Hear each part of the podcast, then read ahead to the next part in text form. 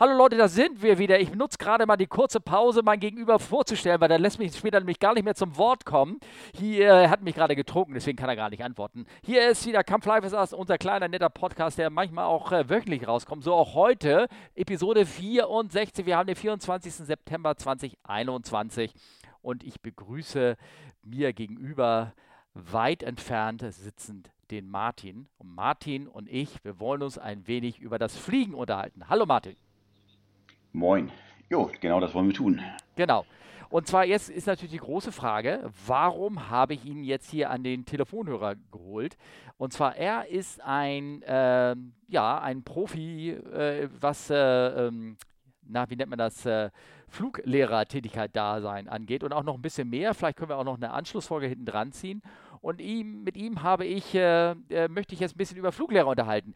Ich bin zwar selber frischer Fluglehrer, ihr wisst es ja, aber das, das eine ist ja, ähm, oder anders Rückvergleich. Ich habe zum Beispiel auch ein Lied, wusstest du das, Martin? Ich habe einen, einen, Lappen, der nannte sich früher, glaube ich, mal BR-Schein, jetzt SKS äh, wie Sportsee, Küsten, Schifferschein. Also ich könnte mit so einer Yacht mit vier Masten privat jetzt mal einfach mal lossegeln. Ähm, würde ich aber nicht machen, weil ich habe keine Erfahrung. Ich habe zwar jetzt auch einen Fluglehrerschein, ich habe aber keine viele Students gehabt, eigentlich bis jetzt ehrlich gesagt nur einen. und deswegen dachte ich mir, ich rede mich mal mit Martin und wir fangen mal ganz von vorne an und wollen über ähm, das Business reden, wie man ähm, ja, Fußgängern das Fliegen beibringt. Das hört sich gut an. Äh, ja, erstmal danke, erstmal danke, dass ich äh, hier sein darf. Ähm, gerne, gerne. Ich, was ich gerade verstanden habe, ist, dass wir demnächst auf einer Segelyacht äh, ein bisschen segeln gehen. Das war mein Takeaway von, von, deinem, von deiner Einleitung. Das ist gut. Das habe ich mit so mit mehreren Kollegen schon gesprochen. Die haben nämlich selber keine, Liz keine kein, kein, kein Schein, ne? aber machen das schon die ganze Zeit immer irgendwo Urlaub, wo man nichts braucht und so. Das heißt, ich wollte mich oftmals schon gerne mit Leuten zusammentun. Also meine anderen Worte, du kannst segeln und ich habe den Lappen. Das machen wir. Gebongt. So, da haben wir schon mal das geklärt. Ja, genau. Ähm, komm, kommen wir zum eigentlichen Thema, ja. äh, Fluglehrer. Ja. Äh, du bist ja jetzt quasi in der äh, in deiner zweiten Karriere angekommen. Ja. Äh, ich, du, ich sehe schon, ich sehe ein großes Abenteuer vor dir. Ein Fluglehrer sein ist, äh, ist definitiv eine Sache, die, die was ganz Spezielles ist. Ähm, also wie du, du hast gerade gesagt, du hast gerade schon das Ganze erwähnt, dass man, man macht im Prinzip einen Fußgänger zum Piloten was eine, eine, sehr interessante Ausbildung ist, was aber auch eine wirklich ein, ich sag mal, schon das Leben ein bisschen verändert. Man kriegt eine ganz andere Perspektive, man beschäftigt sich mit vielen, vielen Dingen, die man vorher eigentlich nicht gemacht hat. Also insofern ist das äh, definitiv für einen Schüler natürlich was ganz Aufregendes, aber dem das Ganze beizubringen und Teil davon zu sein, ist einfach der, der große, was, was den Job so attraktiv macht. Wie bist du denn dazu ähm, gekommen? Das ist ja gerade das Spannende. Also du bist ja ganz normal, wann, oder wie, beziehungsweise prägt es ja oft der erste Fluglehrer, den man selber hatte. Ja. Kannst du dich an der oder sie oder irgendwas erinnern? Wann war ja, das? Kann, Wie alt warst du da und so und überhaupt? Ah, ich, hab, ich, hab, ich war ich Mitte 20, als ich angefangen habe. Also ich habe ich hab das Fliegen angefangen in den USA. Ich habe das, äh, ich, ich, war immer Flug interessiert, aber ich hatte einfach in der Jugend nicht diese klassische Zeit, äh, am Wochenende Segelfliegen zu gehen und, und sowas zu machen. Und irgendwann hast du dann Irgendwann ist dann Segelfliegen auch so ein bisschen, äh, ich sag mal, wird es dann schwieriger, weil man ein bisschen in der Gegend rumreist und studiert. Äh, wollte einen Motorflug machen. Motorflug ist natürlich äh, für einen Studenten finanziell immer eine Herausforderung. Das heißt, du hast auch, ganz kurz, du hast auch Segelflug? Hast du auch? Äh, nee, nee, das, der, so. das, der, das ist, der, der Kelch ist an mir vorbeigegangen. Okay, alles klar. Ich habe einfach, einfach keine, ich wollte, aber dann einfach keine Zeit gehabt. Ja. Dann, wie das studiert, dann fehlt so ein bisschen das Geld für Motorflug. Ich war dann eine Zeit lang in den USA und da kam, äh, ich sag mal, Geld, Zeit und die Tatsache, dass in den USA das Fliegen gerade Ende der 90er oder Anfang der 2000er ähm, was anderes ist. Das ist ein Transportmittel. Und da, wo ich gewohnt habe, wir hatten Mitarbeiter in der Firma, die wirklich montags mit dem Flieger gekommen sind und dann irgendwie Donnerstag oder Freitag wieder zurückgeflogen sind. Ja. Da, wo die gewohnt haben. Ja. Und habe im Prinzip so das Fliegen ähm, fast als Transportmittel oder als, als Mittel, um, um andere Sachen zu sehen in den USA ja. in Angriff genommen. Ich glaube, das ist in den USA auch trifft man häufiger, also und ich, ich kenne Leute, die sind in, innerhalb von Los Angeles ähm, zur Arbeit geflogen, weil sie einfach keinen Bock mehr hatten, über den Freeway zu oder den verstopften Highway zu benutzen. Ja. Kann, kann ich komplett, ich habe ich hab in LA gelebt, kann ja. ich komplett nachvollziehen. Ja, okay. Ähm, und ich, ich habe so ein bisschen das Glück gehabt, dass in der, in der ganzen, ich habe so ein bisschen in der, in der Hochzeit der, der, als die Fliegerei in den USA wieder aufgekommen ist. Es gab ja mal so ein bisschen eine Zeit, wo, wo Cessna auch keine Flugzeuge gebaut hat, keine ja. kleinen jedenfalls und ähm, haben das Ganze dann mit der äh, 172er R und S, mit den beiden neuen Modellen, ähm, auf ein ganz anderes äh, äh, Niveau gebracht. Also es waren nicht nur gute Flugzeuge, die, die redesigned worden sind, sondern sie haben auch die sogenannten Cessna Flight Schools gegründet. Und ich war im Prinzip einer der, der ersten, die an so einer Cessna Flight School, die ja so dann ein sehr, sehr ausgefeiltes äh, Programm haben, was du alles machen musst. Das ist sehr, sehr strukturiert gewesen. Es gab ähm, CBT, das ist Computer-Based Training, das heißt damals Video-CDs zu dem Zeitpunkt. Das heißt, du hast im Prinzip eine CD bekommen, da wurde dann die gab es ein Video dazu, da wurde die Theorie erklärt, dann wurde dir die Praxis im Video am Flugzeug erklärt, dann gab es im Prinzip den Flug, den du als nächstes machen würdest in der Ausbildung als, als Video. Der hat also an das Ganze vorgeflogen, damit du genau siehst, was passiert, worauf du achten musst. Und dann steigst du dann einen Tag später ins Flugzeug und fliegst das Ganze nach. Und das ist äh, wie das Ende der 90er gewesen, zu dem Zeitpunkt, als ich sag mal in Europa noch äh, die Dokumente, die du als Pilot bekommst, sehr unstrukturiert waren, im Prinzip Hand abgetippt äh, mit, einer, mit einer Schreibmaschine. Also ich war da, ich war da relativ früh ähm, äh, in diesem Programm mit drin. Aber ich, ich kratze mir gerade am Kopf und heb den Finger. Äh, du sagst, diese Cessna Flight Schools, die gibt es aber schon deutlich länger, glaube ich wenn mich nicht alle täuschen. Die, die gibt es schon, schon, schon deutlich länger. Weil ähm, ich habe an so einer Cessna Flight School auch gelernt und das ist, war ja noch ein bisschen, du bist ja noch so ein junger Kerl, ich bin dann, ich bin dann, weißt du? Danke. Ja, ja. ne? Nee, also ich habe Anfang der 80er gab es sie schon, also für die Hörer, die das hören. Also dann vielleicht, aber die, also diejenigen, wo ich gelernt habe, die gibt es nicht mehr. Also klar, ne, gehen auch mal pleite, solche Genau, und ja. Und die haben das Ende der 90er, als, als dann, als quasi mal dieses Computer-Based Training aufgekommen ist, haben die das nochmal ganz revolutioniert. Okay. Und es gab, die sind aus dem, aus dem Boden gesprungen, wie, ah, okay. äh, also über, da, da, da, auch die Großen. Und ähm, damit ist, ist, ist diese Ausbildung extrem standardisiert worden. Mhm. Äh, es gibt ja, also wer, wer jetzt nicht gerade auf Cessna lernen möchte, äh, gibt es ja King Flight Schools, die machen das ja auch schon seit Ewigkeiten. Mhm. Ja. Ähm, die haben es auch damals für Cessna gemacht, also die sind die gleichen Leute, die dahinter stecken. Und äh, das ist natürlich dann auch gerade für die, für die Fluglehrer ein Traum gewesen. Da komme ich gleich noch ein bisschen drauf, wenn wir so ein bisschen über die eigentliche Ausbildung reden. Ja. Aber wenn du einfach als Fluglehrer weißt, was dein Schüler den Abend vorher genau gelernt hat und was der im Video gesehen hat, dann ist es einfach, macht das die Ausbildung viel, viel leichter ja, und viel strukturierter und ja, viel besser. Äh, und gleichzeitig natürlich auch so ein bisschen, äh, ähm, nimmst du ein bisschen weg, dass der, dass der, Flugschüler, dass der Fluglehrer dem Flugschüler immer so seine Eigenheiten aufdrückt. Aber du hast eigentlich die Frage gestellt, wie ich zum Fliegen, also wie ich zum Fliegen gekommen bin. Ja, genau. Ich habe das da gemacht. Äh, äh, habe dann noch äh, studiert und bin ein bisschen in, in den Bereich Flight-Test reingeraten und äh, für ein, was man heute ein, ein Startup nennen würde. Und äh, von Flight-Test ist es im Prinzip ja nur ein sehr, sehr kleiner äh, Schritt zur Auslieferung. Und ja. das habe ich auch gemacht und habe relativ häufig an meinem Kunden gestanden, habe gesagt, hier ist euer Flugzeug und dann guckt der dich mit ganz großen Augen an und sagt, ja, und jetzt, wie, wie benutze ich das denn? Ja.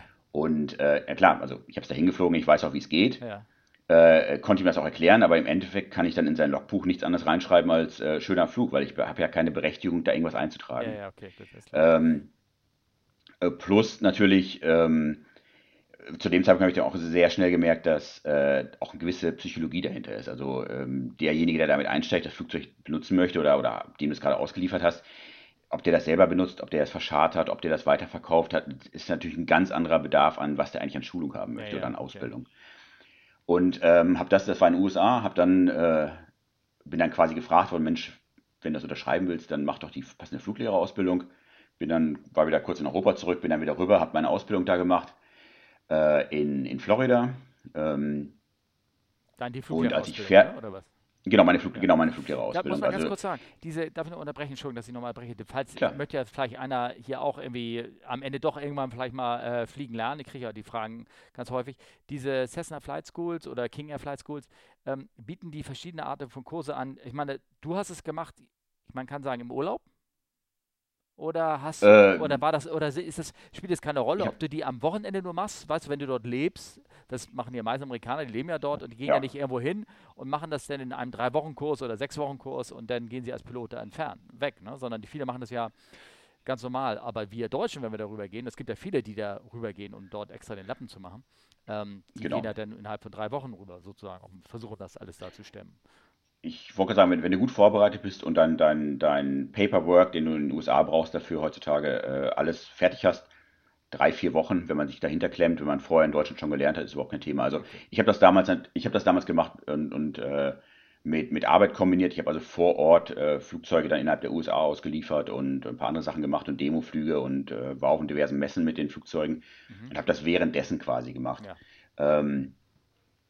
dann, ähm, ein Fluglehrer ist auch ein bisschen speziell. Also Fluglehrer, weil normalerweise, wenn du äh, die Fluglehrerausbildung machst, und bei dir ja genauso, du hast ja eine gewisse Erfahrung. Du musst ja, ich sag mal vorsichtig, nicht mehr die Theorie lernen. Du, du bist eigentlich, es geht eigentlich um die Pädagogik, wie bringe ich es bei, so ein bisschen dafür, ein Gefühl dafür zu bekommen, wann der Lehrer eingreifen muss und wann nicht, aber da, da sprechen wir mit Sicherheit gleich noch ein bisschen drüber. Ja. Und, und, dann, und dann ganz am Ende ähm, dich halt auf die Prüfung vorzubereiten, weil eine, Fluglehrerprüfung ist eine, dauert einen ganzen Tag. Du machst also einen kompletten Unterricht, du kriegst Feedback, dann wirst du über das Flugzeug ausgefragt, dann wirst du nochmal über die Regularien ausgefragt und dann gehst du halt äh, zwei, drei Stunden fliegen. Äh, Im Prinzip machst du einmal eine ganze Stunde durch und dann zeigt er dir nochmal 150 Fehler, die du alle erkennen musst äh, und das Flugzeug retten musst. Das ist schon einfach, und da sich vorzubereiten, das ist eigentlich die große Herausforderung beim, beim Fluglehrer. Und das, ganz kurz. Darf ich unterbrechen mal ganz kurz? Das hört sich ja, ganz anders an als meine Prüfung, die ich gemacht habe hier in Deutschland. Wenn ich das mal so verlaubt. Da war so eine Lehrprobe von, äh, ich glaube, 15 Minuten muss sie sein über ein Thema, das mir vorher sie ausgesucht mhm. hat. Und dann bin ich eine Stunde geflogen. Und äh, dann war es das sozusagen. Also das, ich finde das okay für mich natürlich und ich glaube, ich kann damit trotzdem umgehen, aber wenn ich mir vorstelle, dass da jemand ist, der nicht ganz so viel Erfahrung hat, das, ähm, naja, okay, also es erschreckt mich gerade so ein bisschen.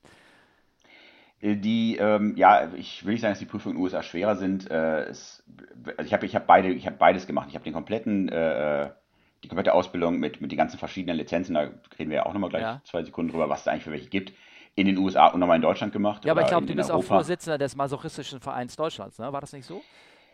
Na, ich, ich, ich habe, äh, ich glaube, das war für meine Commercial-Lizenz. Hab da, mein Prüfer war ein United-Pilot, ja. der mich auf die dumme Idee gebracht hat, Lizenzen zu sammeln, die keiner braucht. Ja. Äh, also er war super, super stolz auf seine, jetzt muss ich kurz überlegen, Gyrocopter ATPL, also ein Airline Pilot License für Gyrocopter. Äh, das, das gibt's nicht, das brauchst du nie. Ja. Aber er war einfach stolz, dass er die hatte. Und, und der hat mich auf so eine dumme Idee gebracht und deswegen habe ich angefangen, immer Lizenzen zu sammeln, weil es einfach, jede Lizenz bringt dich weiter. Äh, ich, ich Wasserfliegerei zum Beispiel so eine Sache, äh, das, das verändert mal dein komplettes Bild auf die ja. Fliegerei, weil ja. plötzlich jeder Fluss ist eine Landebahn. Du hast nicht mehr diesen Zwang, das ist der Punkt, wo ich landen muss. Dafür hast du ganz, ganz andere Sachen, die, auf die du plötzlich achten musst, äh, äh wie Wasser, Fließrichtung, äh, Boote, Tiere. Äh, und du fliegst selten mehr als 500 Fuß hoch mit so einem Wasserflugzeug. Das ist schon, ja, alles bringt dich weiter. Und das ja. ist eigentlich so ein bisschen auch das, was du den Schülern auch vermitteln musst. Dass, ja, wenn du ein, Private, wenn du einen Privatpilotenlizenz gemacht hast, das ist nur der Anfang. Ja, ja. Aber wie gesagt, ähm, Hängt ich, ja auch vom Portemonnaie ab. Ist egal, erzähl weiter. Okay. Genau, nochmal zwei Sekunden, also ja. um jetzt die Geschichte zu Ende zu bringen. Also ja. ich bin mit, als Flight drüber, habe dann festgestellt, Lizenz wie äh, die, die CFI, wie es in den USA heißt, äh, Certified Flight Instructor, wäre eine sehr, sehr gute ähm, Sache da zu machen. Habe das auch gemacht, war dann fertig, wollte eigentlich zurück und das war eigentlich so der Boom, als der gerade in Europa und der Mittlere Osten und später war es dann auch, auch China und Südamerika festgestellt haben, dass man sehr, sehr gut Piloten ausbilden kann in, in den USA. Mhm. Und dann quasi wieder zurück in sein eigenes Land. Und ja. äh, in dem Boom, wo ich dann quasi gab es dann auch ganz viel Kooperation zwischen Airlines und, und Flugschulen. Ich meine, was macht die Lufthansa? Hat das ja schon Ewigkeiten gemacht, ja. aber dann haben auch die anderen das alle entdeckt. Und äh, ich bin halt gefragt worden, äh, ob ich, äh, also ich konnte zu dem Zeitpunkt ja auch schreiben, äh, lesen und schreiben sozusagen. Mhm.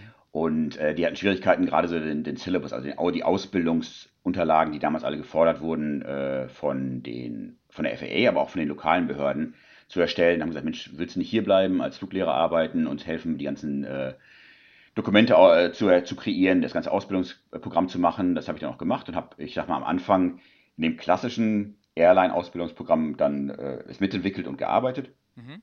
und wurde dann aber relativ schnell so ein bisschen abgestellt für, ich sag mal so, die speziellen Kandidaten, die da auftauchen, im Guten und im Negativen. Mhm. Also wenn dann zum Beispiel der, der Sohn vom Airline-Besitzer jetzt seine Ausbildung machen soll, dann geht er nicht durch das normale Programm, dann kriegt er einen an die Hand, der vielleicht auch die Sprache spricht, äh, die, die, die, also seine, seine Heimatsprache. Du jetzt und speziell von ausländischen Kunden sozusagen. Ne? Genau, ja. also genau, ich, ich habe also äh, den Großteil meiner Ausbildung da mit, äh, mit allen Nationalitäten außer Amerikaner gemacht. Ja. Ich habe, äh, stimmt nicht ganz, ich habe, ich hab, es gibt auch spezielle Programme in, im, im Militärbereich, wenn du äh, in den USA gedient hast, kriegst du nach deiner Zeit äh, Credits, um eine weitere Ausbildung zu machen. Das nutzen sehr, sehr viele ja die aus dem Luftfahrtbereich kommen, äh, für, für Fluglehrer oder überhaupt Pilotenausbildung. Die habe ich auch gemacht. Auch eine ganz spezielle, äh, sehr angenehme Klientel, weil die einfach, den sagst du morgens 8 Uhr antreten, vorbereitet sein und stehen die da um 8 Uhr und sind vorbereitet. Ja. Ja. Was man, wenn du 18-jährige äh, Leute, die gerade von der, von der Hochschule gekommen sind, äh, vielleicht nicht so hast. Und Na, egal, auf jeden Fall so die, vermögende, die vermögende Eltern haben, ne? Und die das nicht gewohnt oh. ist. Ja, ja. Ich, das, äh, also, also, ja. ja. Aber nein, und so wie ich quasi, und dann, wie gesagt, und dann kam das, äh, da machst du den normalen Fluglehrer, dann, dann fängst du mit Instrumentenfluglehrer an, dann Multi-Engine. Nachdem das alles irgendwie durch war, äh, hat sich dann der, der Fokus auch so wieder ein bisschen auf Europa gelegt und dann habe ich das Ganze quasi hier nochmal gemacht, weil, wie gesagt, wenn schon, denn schon. Ja, ja, klar, Lizenzen ähm, sammeln, ne? Genau. Ja. Man, hat ja sonst, man, man hat ja sonst keine Hobbys. Ähm, aber darf ich sagen, also dann konntest du aber mittlerweile dadurch deine ganzen Tätigkeiten, die du da gesammelt hast, äh, das andere aber auch mit, mit finanzieren. Ne? Ich meine, du, du lebst ja auch nicht ja, genau. lieber allein, ne? so ist es ja nicht. Ne? Und ja, ich weiß, das ist eine schöne Vorstellung. Aber ähm, ähm, das, äh, also mit anderen Worten, hast du dir da schon eine Karriere, eine kleine aufgebaut gehabt? Genau, ich, also ja. im Prinzip für mich ist der Plan, das Geld, was ich mit dem Fliegen verdiene, geht auch wieder ins Fliegen ja, rein. Und okay. das weitere Lizenzen oder mal ein spezielles Flugzeug oder mal einen schönen Trip oder sowas, ja, ja das ist also für mich so eine, ich versuche so eine separate Sache finanziell gesehen. Mhm. Was, was mich eigentlich schon genau zu dem, zu einem der Punkte bringt, äh, Fluglehrer zu machen, ist ja kein billiges äh, Unterfangen. Nö. Nö. Und äh, da ist auch jetzt, sagen wir mal, kein direkter Business Case dahinter. Also, ich, also ich, da, darf ich fragen, was du bezahlt hast? Ich habe, ähm, du weißt, HFC ist, äh, da ist die gesamte Theorie und das ganze Kram ist alles ehrenamtlich. Da ist, äh, brauchen wir nichts äh, zu bezahlen. Ja, der Verein hat ehrenamtliche Lehrer sozusagen. Ich müsste jetzt grob zusammenrechnen, aber irgendwas um, es werden jetzt schon fünf sein, fünf, fünf wird es sein. Ja, und das ist günstig und das ist wirklich günstig. Da, das ist extrem günstig. Wenn's, vielleicht ähm, war es auf halb, ich müsste noch überlegen, ja, ja, genau. Was du natürlich jetzt auch nicht vergessen darfst, ist, du hast, Plus ich meine, du, du wohnst in, ja. Genau, plus Gebühren. Du wohnst in Hamburg, das heißt, du musst während der Zeit irgendwie nicht noch eine weitere Unterkunft und so bezahlen. Ja, genau, richtig. Deswegen, wenn man das woanders macht, ähm, oder wird es einfach dann noch teurer und dann kannst du überlegen, was du als Fluglehrer verdienst. Ja. Ich will nicht sagen, dass wir Mindestlosen bekommen, aber es ist nicht sehr weit drüber. Nein, nein. Ja. Ich also bekomme also gar nichts äh, jetzt, wenn ich Fluglehrer weitermache im Verein, war das ist ja auch Ehrenamt, ne? Das, ähm, genau. Also wenn ich im Verein irgendwie jetzt mache und mich jetzt mit meiner Funktion, jetzt mit meinen null Stunden als Fluglehrer, da wird mich auch keiner so schnell nehmen, glaube ich. Brauche ich gar nicht erst irgendwo anzuklingeln. Ach Gott, wenn die erstmal wissen, wer du bist, dann natürlich so, schon. Ja, okay, aber, vergaß, ja. ja. Genau, aber äh, wir haben ja gesagt, wir wollten ein bisschen strukturiert rangehen. Ja. Äh, wollen wir mal zwei Sekunden deine Hörer informieren, was ist denn eigentlich, was eigentlich einen Piloten ausmacht? Äh, also du hast doch schon alles vorbereitet. So? Ich weiß, du möchtest das, das ist ja, du musst das erzählen. Du kannst es auch so schön erzählen. Erzähl doch mal ich wollte ja keinen Monolog machen. Nein. Naja, nein, also im Prinzip ist, wenn man sagt immer Pilot, äh, ist so der Begriff, den jeder benutzt. Ähm, ich glaube, er hatte schon bereits eine andere Folge, wo man in, was man in Deutschland ja die Luftsportgeräte nennt. Ja. Äh, wir fangen mal quasi in der sogenannten Eco-Klasse an. Also ja. äh, der, der erste Schein, den man macht von, von Fußgänger, ist normalerweise die, die Privatpilotenlizenz, der PPL. Das ist eigentlich äh, das Ding, was dir den, den Schritt in die Luftfahrt ermöglicht. Damit darfst du alleine mit äh, bis zu vier Gästen oder mit, mit einem Viersitzer im Prinzip sozusagen äh, bis zu zwei Tonnen bewegen, Single Engine, also ein Triebwerk vorne, äh, Pisten, also Kolbentriebwerk, noch, noch kein Jet. Äh, jetzt kommt es ein bisschen auf an, wo die Ausbildung gemacht hast. Äh, in den USA ist zum Beispiel direkt schon Nachtflug mit drin, das ist in Deutschland nochmal oben on top. Ähm, aber das, das ist, ermöglicht dir quasi, wenn du in Deutschland das Ganze jetzt machst, europaweit mit dem Flugzeug unterwegs zu sein. Ne, also könntest du die Stufe darunter ansetzen, du könntest auch den Lappel einsetzen. Du, du könntest doch, ja, der äh, Lappel ist jetzt nicht so meine Spezialität, deswegen ja. habe ich den so ein bisschen gerade schon übersprungen. Aber es, es, es gibt nochmal. Ja, genau. Also, das ist das für unsere Hörer. Das, alles das, was du gerade erzählt hast, das kannst du mit dem Lappel auch machen, aber nicht mehr. Du kannst nicht über Europa hinaus, du kannst äh, keine AFA machen, aber Nacht und mit vier Gästen bis zwei, zwei Tonnen kannst du fliegen. Aber dann hört es ja, auch genau. wirklich auf schon. Ne? Und, und das ist so ein bisschen die Überlegung. Äh, idealerweise überlegt man sich, wenn man den, den Spaß anfängt, wo ist eigentlich das Ende? Also, äh, wie hat für viele ist, wenn, man, wenn ich ein bisschen aufs Geld achten möchte oder das äh, ich weiß, es wird immer nur ein Hobby bleiben, ist Lappel eventuell eine ganz, ganz gute Alternative, weil es einfach viele Sachen vereinfacht äh, und ein bisschen kostengünstiger hält. Ähm, aber von da aus dann weiterzumachen, ist einfach fast ein Ding der Möglichkeit. PPL weiß ich, ich kann weitermachen. Äh, idealerweise weiß ich aber schon, wenn ich Berufspilot werden möchte, dass ich das möchte, weil dann kann man die PPL-Ausbildung ein bisschen darauf optimieren. Äh, auch gerade für den Fluglehrer ist natürlich sehr interessant zu wissen, wen habe ich da und wo will der mal hin. Wenn ich, ja. wenn der direkt sagt, ich will für eine Airline fliegen und das ist nur der erste Schritt hier, dann bringe ich dem vielleicht schon Dinge bei oder eine gewisse Perspektive, die ich einem Privatpiloten, damit würde ich den nicht belästigen. Das muss er nicht wissen, weil er das, weil er das einfach nicht braucht. Ja. Äh, man, man will ja auch den Leuten nicht man, man, muss sich auf das fokussieren, was wichtig ist. Also im Prinzip, Privatpilotenlizenz, das ist das, womit du ähm, klar die kleinen Flugzeuge bewegen kannst. Äh, in Europa, wie gesagt, total uneingeschränkt. Äh, das ist das Ding, was man auch sehr, sehr einfach in die USA übertragen kann. Es gibt viele äh, Europapiloten, deutsche Piloten, die Fliegerurlaub in den USA machen. Du, ja. Ist ein bisschen Schreibkram, ein Checkflug drüber, oder nicht ein Checkflug, ein ähm, äh, sogenanntes Flight Review äh, äh, drüben, was du sowieso machen musst, weil egal, wo du ein Flugzeug mietest, die wollen ja sicher gehen, dass du weißt, was du tust. Und dann kannst du auch drüben loslegen. Genau, also das ist eigentlich das, was dir, was dir die Tür öffnet. Ich glaube, das haben ähm, fast alle meiner Kollegen, die haben ja praktisch ähm, ja, wobei, die, haben, die sind da mit, mit den Novemberfliegern auch rumgeflogen, aber die haben damals in Phoenix den deutschen PPL abgenommen äh, bekommen und haben ihn praktisch gleich als amerikanischen PPL dann umgeschrieben bekommen äh, gehabt. Also die haben ja. meistens auf Basis des deutschen PPLs fliegen äh, von uns sehr viele Kollegen halt dort drüben rum. Ja, genau. Ähm, genau, dann, dann, der nächste Schritt ist die, die klassische Berufspilotenlizenz. Und äh, die Einschränkung, die du mit dem PPL im Prinzip hast, ist, du darfst damit kein Geld verdienen. Ja. Das ist eigentlich das, das große nicht Manko, aber das, das ist halt die große Einschränkung. Ja. Äh, kleine Ausnahme an der Stelle ist äh, Fluglehrer. Äh, du darfst ja in Deutschland ja. Äh, mit dem PPL Fluglehrer machen, mit ein bisschen, muss noch was on top machen, aber das ist die einzige Möglichkeit, wie du im Prinzip für dein Fliegen bezahlt werden könntest. Äh, der klassische Weg, wenn man bezahlt werden möchte, ist der, der CPL, der Commercial Pilot License. Das ist das, äh, wo es dann auch ein bisschen größere Flugzeuge gibt. Das ist das, was du im Prinzip brauchst, wenn du Single Pilot mit den kleinen Jets unterwegs sein willst. Und dann der letzte große Schritt ist halt das, was du auch hast und was ich auch habe, ist die Airline Traffic, äh, Airline Transport Pilot ja, License. Genau. Ähm, Aber das muss ich gerade, poppen auch gerade eine Frage raus. Für den amerikanischen CFI, also Certified Flight Instructor, brauchst du ein CPL? Habe ich das richtig genau. ausgehört? Also okay. das ist richtig. Also ja. in den USA musst du, da gibt es nicht diese Zwischensache, du musst Berufspilot sein. Okay, dann kann ich das ja auch noch machen. Ich habe ja einen amerikanischen CPL. Ja, dann. Kann ich die Lizenz auch nochmal sammeln. Viel Spaß dabei. ich weiß. Übrigens, Hörer, ich muss mal ganz kurz auf was, was einwerfen. Ihr merkt ja schon, der Martin der möchte das gerne erzählen, weil Martin hat, äh, er hat gerade das CWFU-Syndrom irgendwie bekommen. Er hört gerade alle alten Folgen durch und ich weiß gerade, welcher Episode er ist. Und ich glaube, er stellt fest, dass Olli und ich oft einmal hier diese 50-50 Prozent daneben legen. Und ich glaube, er möchte einfach gewisse Sachen gerade korrigieren und klarstellen, dass das endlich mal bereinigt wird. Aber auch hier für diesen Podcast gilt 50-50, ne? Okay? Na, ich, ich, ich glaube, ihr seid, ihr, ihr, seid weit weg von 50-50. Also, also äh, ich wir, jetzt, wir, wir lösen nachher auf, in welche Richtung. Nee, in die, in, die, in die, gute. Also, also äh, ich, ich würde 90-10, ja, ich okay, meinen. Meine, meine Vermutung. Ja, okay. Nein, ihr, wisst, ihr, wisst ja, ihr wisst ja schon, worüber ihr redet. Also ja. nein, ähm, genau, also wichtig ist, das ist also im Prinzip das, was äh, die Lizenz ist das, was den, den Piloten ausmacht. Und dann kommt immer die ganz große Frage natürlich, ähm, was darfst du damit fliegen? Und da kommen wir im Prinzip dann in die, in die Kategorien oder in die Ratings rein. Ähm, Darf ich mal ganz kurz du, mal äh, widerbrechen? Entschuldigung, ich, ich, du weißt ja, ich bin der einer, ich stelle mal gerne doofe Fragen. Die sind ja, eigentlich, die doch. Fragen sind nicht doof, sondern ich weiß es wirklich nicht.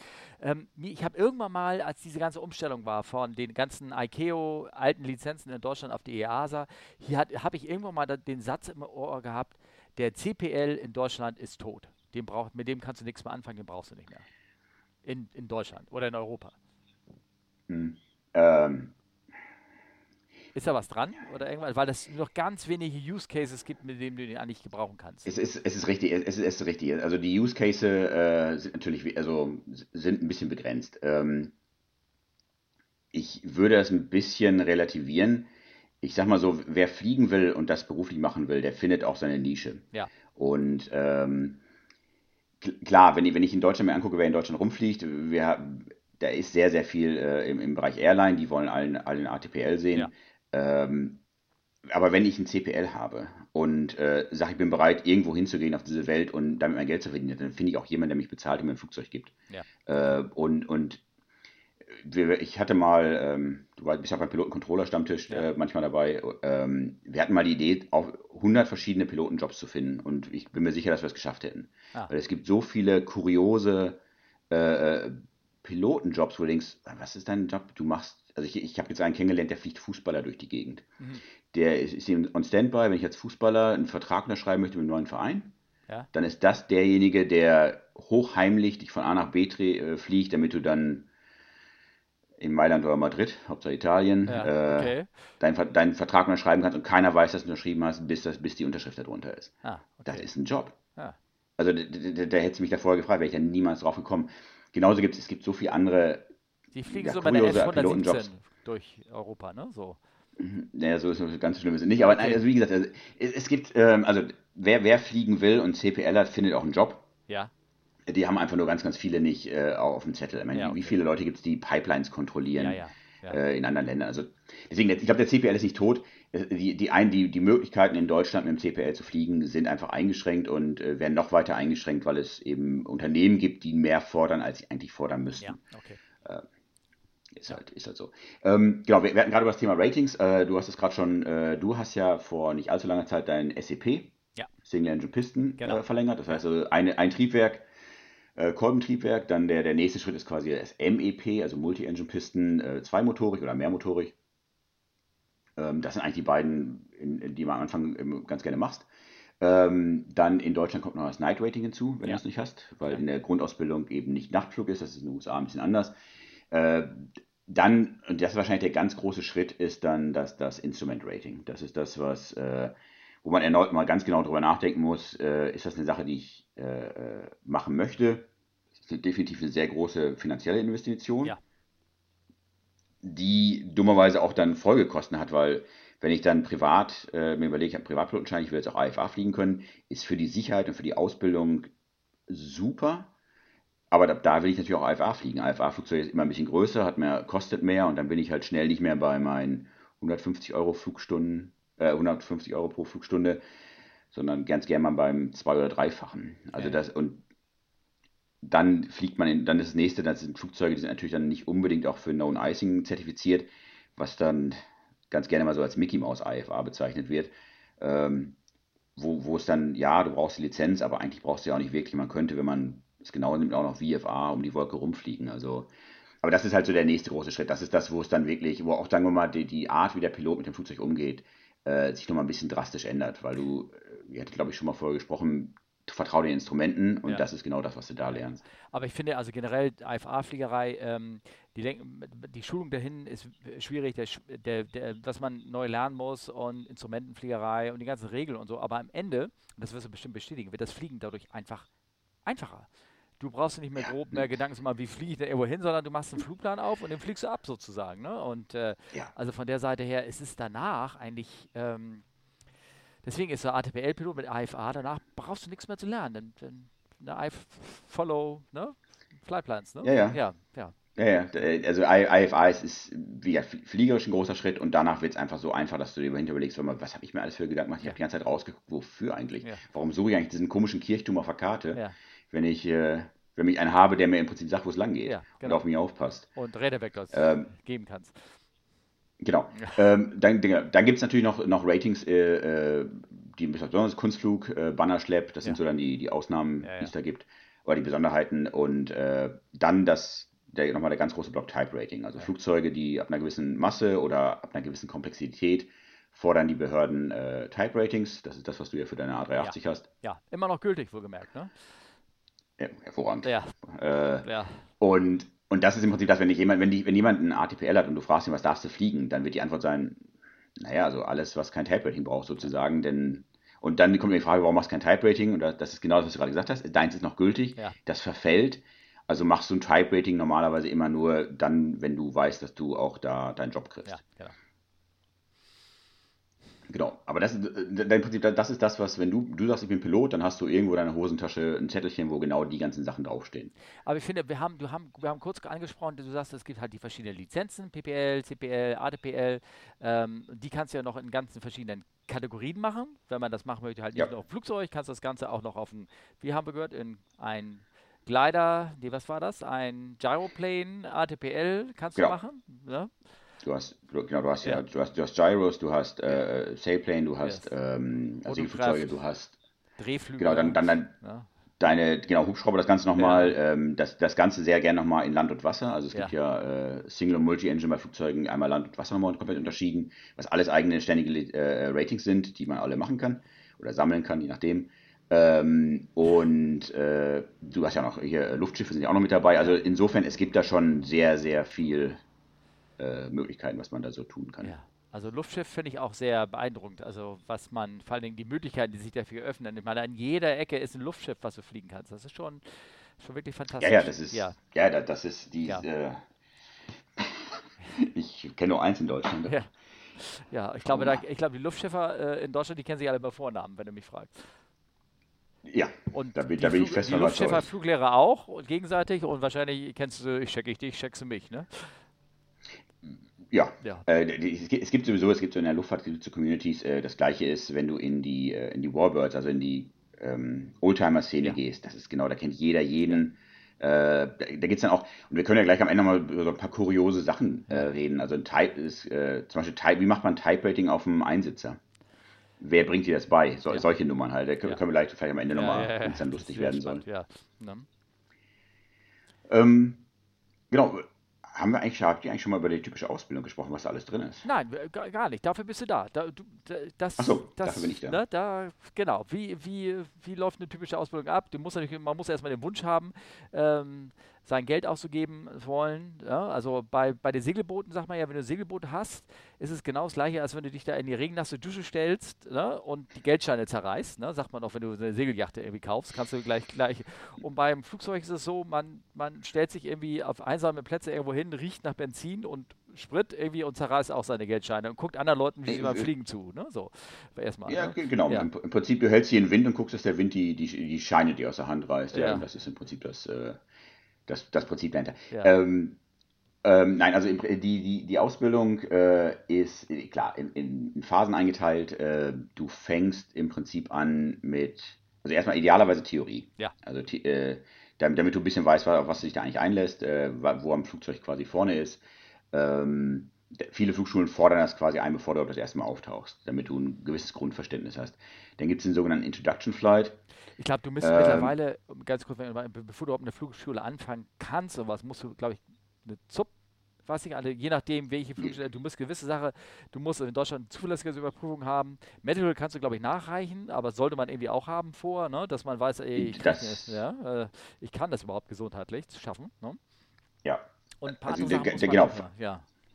Ja, das ist also ja genau, ja. du musst äh, deinen Erste-Hilfe-Kurs musst nachweisen. Ja. Das ist also äh, hier äh, großer Tipp an jeden, der denkt, er, er, möchte mit Fliegen anfangen, erstmal das Medical machen. Ja. Ähm, es ist nicht schwer und äh, es gibt ganz viele, äh, wenn, selbst wenn man Kleinigkeiten hat und es gibt äh, interessante Fälle, Leute, wo man denkt, die dürfen nicht fliegen, weil es also ich habe mal einen Fluglehrer gehabt, der hat nur einen Arm gehabt, kam damit aber super zurecht und ähm, also ich glaube, wenn, wenn man wenn man fliegen möchte, jeder, fast jeder gibt, kann mit, mit leichten Einschränkungen äh, Pilot werden. Ja. Äh, trotzdem sollte man es vorher klären. Ja. Also es ist, äh, ja. Es wäre schade, wenn du anfängst, die, die, die Flamme in dir entzündest und dann nach drei Wochen feststellst, äh, Mensch, der sagt, ich darf gar nicht, weil ich sonst was habe. Ich hatte ähm, jetzt auch, wir haben gerade ein Treffen gehabt und da war nämlich auch einer bei, der hatte einen Augenfehler und ähm, mit dem habe ich auch darüber geredet, dass ich sage, also Lappel, glaube ich, kannst du machen mit, mit deinem Augenproblem. Das geht. Also man kann, man kann äh, fliegerisch Sachen machen, auch wenn man äh, gehandicapt ist. Ne? Das geht.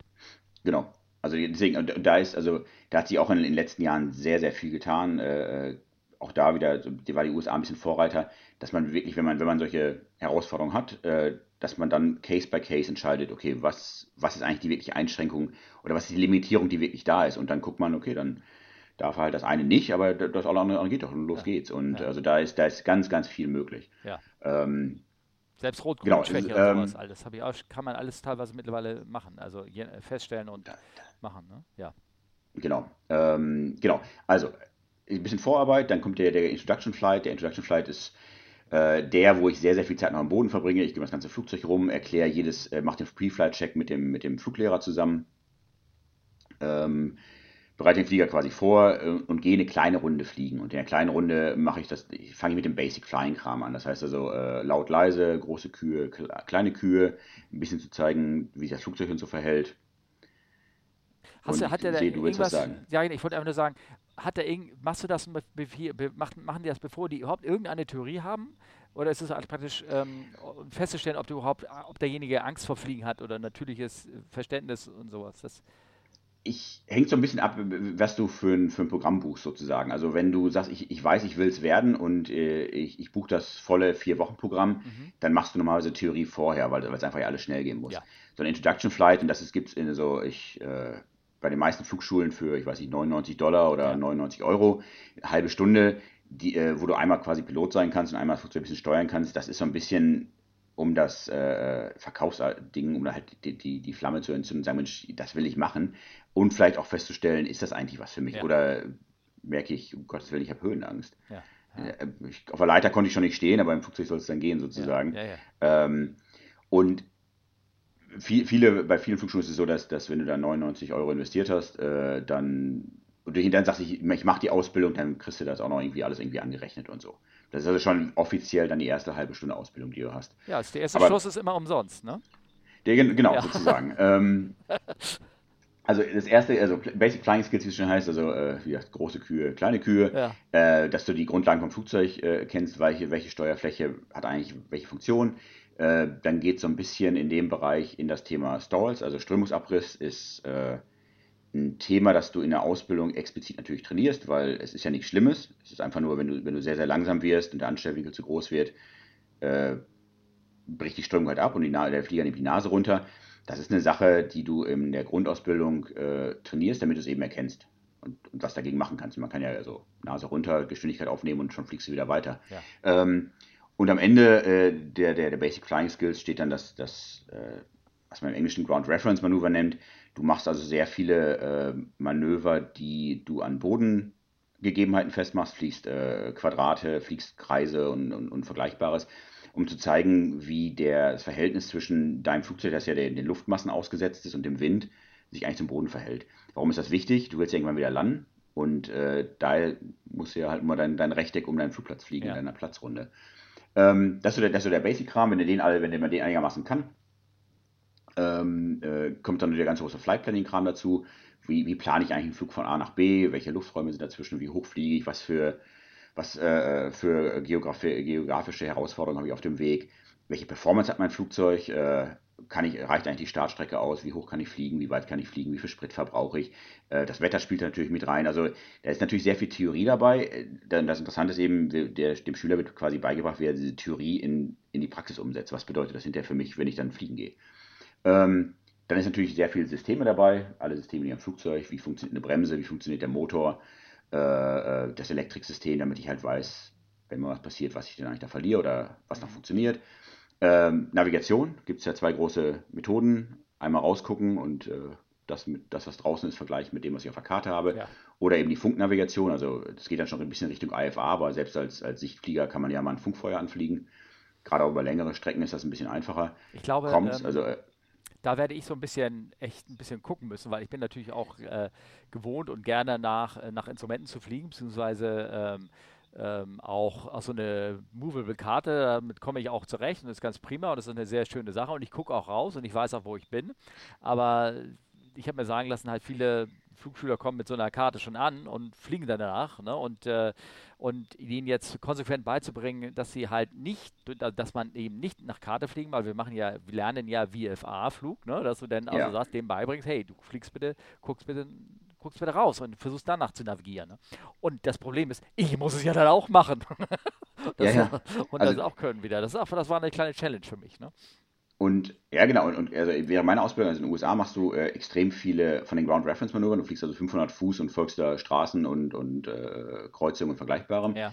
Äh, da haben die einen sehr, sehr starken Fokus drauf. Da bin ich halt sehr, sehr häufig tief geflogen. Aber dann in der Fluglehrerausbildung in Deutschland kam dann diese sogenannte Kleinnavigation.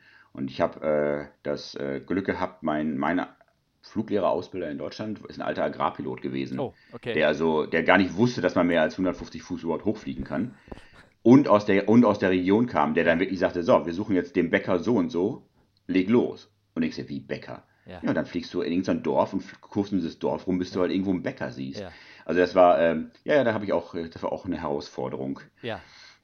Mit so einer Karte. Ja, aber es gibt solche Leute. Ich bin, äh, ich, ich schweife ganz kurz ab, aber einfach, weil es eine schöne Geschichte ist. Ich bin äh, vor x Jahren mal mit einem Kollegen zusammengeflogen, der war früher Kunst, der war Tiefflieger bei der Bundeswehr, also mhm. jahrelang, der kannte auch jedes Kaff. Und er, ist ja, der, er konnte die Bäcker noch bei 500 Knoten, glaube ich, erkennen. Ne? Weil das mhm. halt so gewohnt war. Ne? Ja, das ist schon. Ja. ja. jeder, hat so seinen, jeder hat so seinen Bereich. Ja, ja, genau. Genau, ähm, genau da, dann kommt das ganze Thema natürlich äh, äh, Kommunikation. Also mit wem rede ich eigentlich? Was wollen die von mir wissen? Was will ich denen, was will ich denen erzählen? Ähm, das ist ein ganz, ein ganz, ganz großes Thema natürlich, weil wir kommen da auch, und das bringt eigentlich fast schon das nächste, in das Human Human Factors. Und das ist eigentlich mit eigentlich fast einer der wichtigsten Sachen in der gesamten Pilotenausbildung, zu wissen, wo sind meine eigenen Limits und wie erkenne ich die. Und ähm, ich kann dir sagen, wenn du einen Flugschüler hast, der, der irgendwie eine AFA-Ausbildung ist und einen Anflug macht, äh, der kriegt überhaupt nichts mit. Der weiß, wenn du ihn nach seinem eigenen Namen fragst, streckenweise nicht, wie er heißt. Ja. Weil du einfach so ausgelastet bist. Und das ist, das zu erleben, wie weit kann ich eigentlich, wann, wann fange ich an, Fehler zu machen, die natürlich der Fluglehrer auffängt, weil er weiß, dass sie kommen, weil er mir einfach so viele Aufgaben gegeben hat. Wieder so ein einfacher Turn in einer Minute 180 Grad rum, aber gleichzeitig 500 Fuß Gewinn und äh, da, hast du, da hast du einen Flugschüler mit so beschäftigt, da, wie gesagt, da bleibt für nichts anderes mehr übrig. Und dann kommen halt eben in, in einem richtigen Flug das, wo du halt, wo du wissen musst, wo ist, wo ist, wo ist für mich Ende, was merke ich, was kriege ich jetzt vielleicht nicht mehr mit, dass du das äh, aktiv dann dagegen angehst.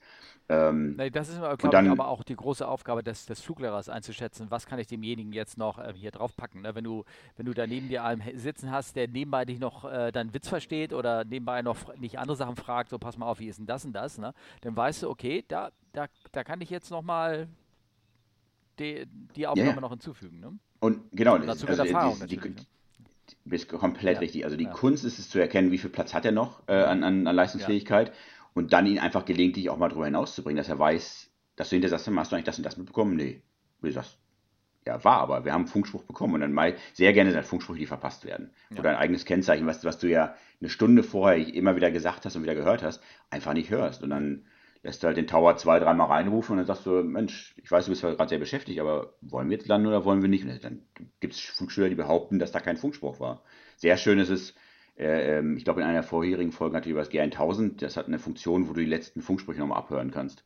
Ach. Und dann sagst du, dann drückst du, einfach, drückst du einfach auf den Knopf letzter Funkspruch und dann kommt der Funkspruch mit seinem Kennzeichen und der kann sich da an nichts erinnern. Und das ist gar nicht, um ihm zu zeigen, dass er was nicht kann, sondern es geht darum zu zeigen, du hast ein Limit ja. und du musst dem, dem, dem muss klar sein, wo das ist. Ja ähm, du im Prinzip als Pilot versuchst immer so weit davon wegzubleiben, ja. wie es nur irgendwie möglich ist. Und, äh, Ach, die haben so, der hat so einen kleinen, kleinen äh, Voice-Recorder praktisch eingebaut, oder sozusagen? Genau, der, der, der nimmt die letzten, ich sag 10 oder 12 äh, äh, Funksprüche auf und die kannst du wieder abspielen. Wo was, du was gerade wenn du, wenn du lange. Oder wo die reingekommen sind? Also. Äh, rein, reingeko reingekommen. Ah, ja, okay. Alles reingekommen ist. Ja, okay, cool. Ja. Das ist, ist gerade, wenn du halt über Land fliegst und, und äh, so, so, gewisse Reporting Points hast, ja. wo du dann sehr, sehr viel Informationen kriegst, äh, sehr gerne auch ohne Einleitung, einfach nur dein Kennzeichen, dann, dann rattert der halt ja. deine, deine Informationen runter.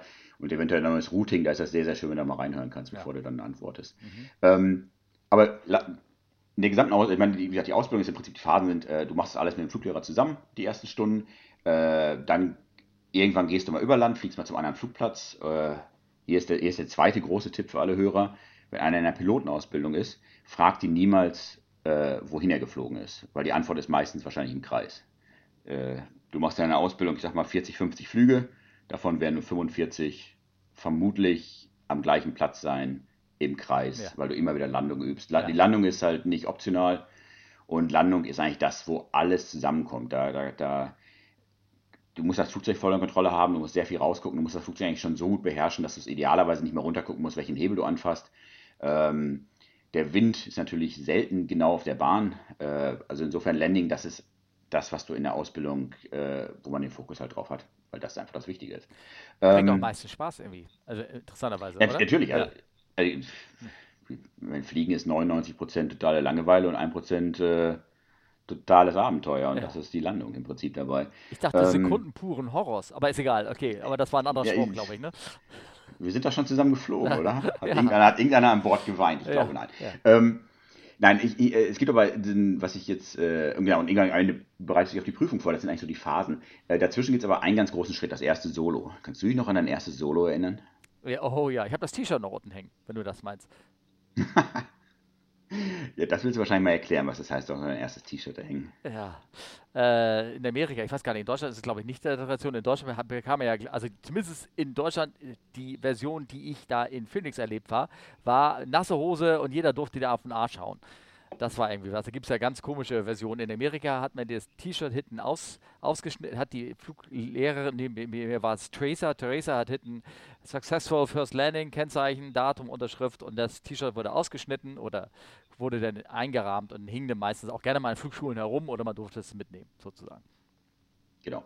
Und deswegen, also ich, ich glaube, jeder Pilot kann sich an sein erstes Solo erinnern. wer ja. sagt, er kann es nicht, der lügt. Ja. Also und das ist auch so ein bisschen, äh, ich, in, in, der, in der Ausbildung geht es halt sehr viel Psychologie dabei. Und wir hatten ja schon gerade darüber gesprochen, dass, ähm, dass es eigentlich mehr als nur eine pure Ausbildung ist, weil es einfach, weil einfach sehr viel dranhängt. Und ähm, wenn du, ähm, der erste Flug und der, der Discovery Flight ist, ähm, ich sag mal vorsichtig, ohne jetzt äh, da extrem zu wirken, aber ich meine, der, der Flugschüler vertraut dir, muss dir 100% vertrauen, ja. weil du bist der Einzige, der weiß, wie das Flugzeug zu fliegen ist.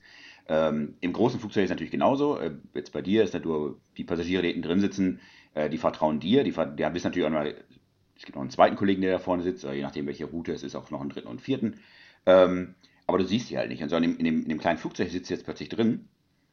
Du weißt, dass du hast die ganzen Kontrollen vor dir und du guckst dich um und du siehst nur eine weitere Person. Und du weißt, die ist es, die kann es. Und in den ersten, ich sag mal, fünf bis zehn Stunden erklärt der Kollege dir rechts neben dir sitzt, der Fluglehrer sitzt ja rechts, eigentlich nur oder zeigt dir ständig, was du nicht kannst. Ähm, und ich kann dir garantieren, die ersten vier, fünf Stunden, die, du, die man unterwegs ist, die Landung, der Fluglehrer wird immer wieder eingreifen. Ja. Damit man das Flugzeug hinterher noch benutzen kann. Und da ist, muss ein extremes Vertrauensverhältnis äh, da sein, das sich witzigerweise dann zum Solo nämlich ändert. Äh, und für die, die, die, die das nicht wissen, also der Solo passiert normalerweise so, dass du bist mit deinem Fluglehrer unterwegs, du gehst gerne mal an einen anderen Platz, wo sehr, sehr wenig los ist. Äh, du legst, drehst deine Platzrunden und äh, ja, noch eine Landung und noch eine Landung und die ist gut und wunderbar. Und er hat auch jetzt schon längere Zeit nicht mehr eingreifen müssen. Und dann kommt irgendwann der magische Satz, du äh, roll doch mal, also man macht ja ganz gerne Taschen Ghost, einfach ja. um die Zeit zu sparen. Ich lande, setze auf, werde ein bisschen langsamer, schiebe das Gas wieder rein, fahre die Klappen rein und äh, starte wieder. Das ist ja der klassische Taschen Go, den wir in der Ausbildung machen, um der, der halt ganz normal ist. Ja. Und ähm, dann kommt irgendwann dieser magische Satz vom Fluglehrer, äh, du mach doch jetzt mal ein Full-Stop-Landing, also bleib mal stehen und roll mal ab. Und das ist dann der Moment, wo dann ganz gerne dann zur Seite gerollt wird, das Triebwerk bleibt, äh, wird dann abgestellt. Und dann sagt er so, heute ist der Tag. Und dann steigt der Fluglehrer aus und dann bist du's. Und ich kann dir sagen, dass äh, wenn du normalerweise, ich weiß nicht, 10 Minuten brauchst, um das Triebwerk einzulassen, das dauert dann schon mal ein bisschen länger. Du gehst die Checkliste ungefähr viermal durch. Man redet sehr viel wahrscheinlich mit sich selber. Mhm. Dann lässt das Ding an, rollt zum Start. Meine, du hast es gerade wahrscheinlich fünf, sechs, sieben Mal gemacht, aber das ist halt der Moment, wo du jetzt bist, bist nur noch du's. Und ja. du weißt, es kann dir kein anderer mehr helfen. Und äh, hier ist die, der Fun Fact ist natürlich, dass da wahrscheinlich gerade 75 bis 100 Kilo ausgestiegen sind. Äh, das heißt, dein Flugzeug ist plötzlich 50, 100 Meter früher in der Luft. Und du hörst Geräusche, die noch nie da waren. Und du bist in der Platzrunde. Und irgendwann bist du dann in den Gegenanflug, guckst runter und denkst dir, also das ist, das ist, das ist ein unbeschreibliches Gefühl, weil du weißt, du musst es, du jetzt musst es, du musst es jetzt bringen und es gibt nichts anderes. Aber das ist schon, ja, das wird keiner vergessen. Ja. Äh, ich habe witzigerweise bei meinem, bei meinen ersten drei, also normalerweise machst du dann drei, also meistens sagt der Lehrer, mach mal direkt drei oder mach erst mal ein, wenn es gut läuft. Äh, wenn es ein guter Lehrer ist, hat er auch einen Funk mit dabei, kann noch ein bisschen was erzählen, die noch ein bisschen Mut zu, zu Mut zu reden und auch noch ein bisschen, ich sag mal, bewerten, wie so die Landung war, die erste. Und meistens versucht man halt da direkt drei hinzukriegen. Äh, bei mir ist in der zweiten Reh reingelaufen Insofern äh, musste ich mein, meine zweite Landung, die war dann auch die letzte für den Tag, äh, weil der Flieger beschädigt war. Oh, okay. Aber äh, ich musste meine dritte dann irgendwie einen Tag später nachholen. Ey, keine Chance. Auf die, auf die Bahn gelaufen und ich, ich habe gebremst, aber es war, dann macht es Wump und dann war halt, oh. steckte das Ding halt am Flügel. Okay. Ähm, aber das Abendessen war gesichert.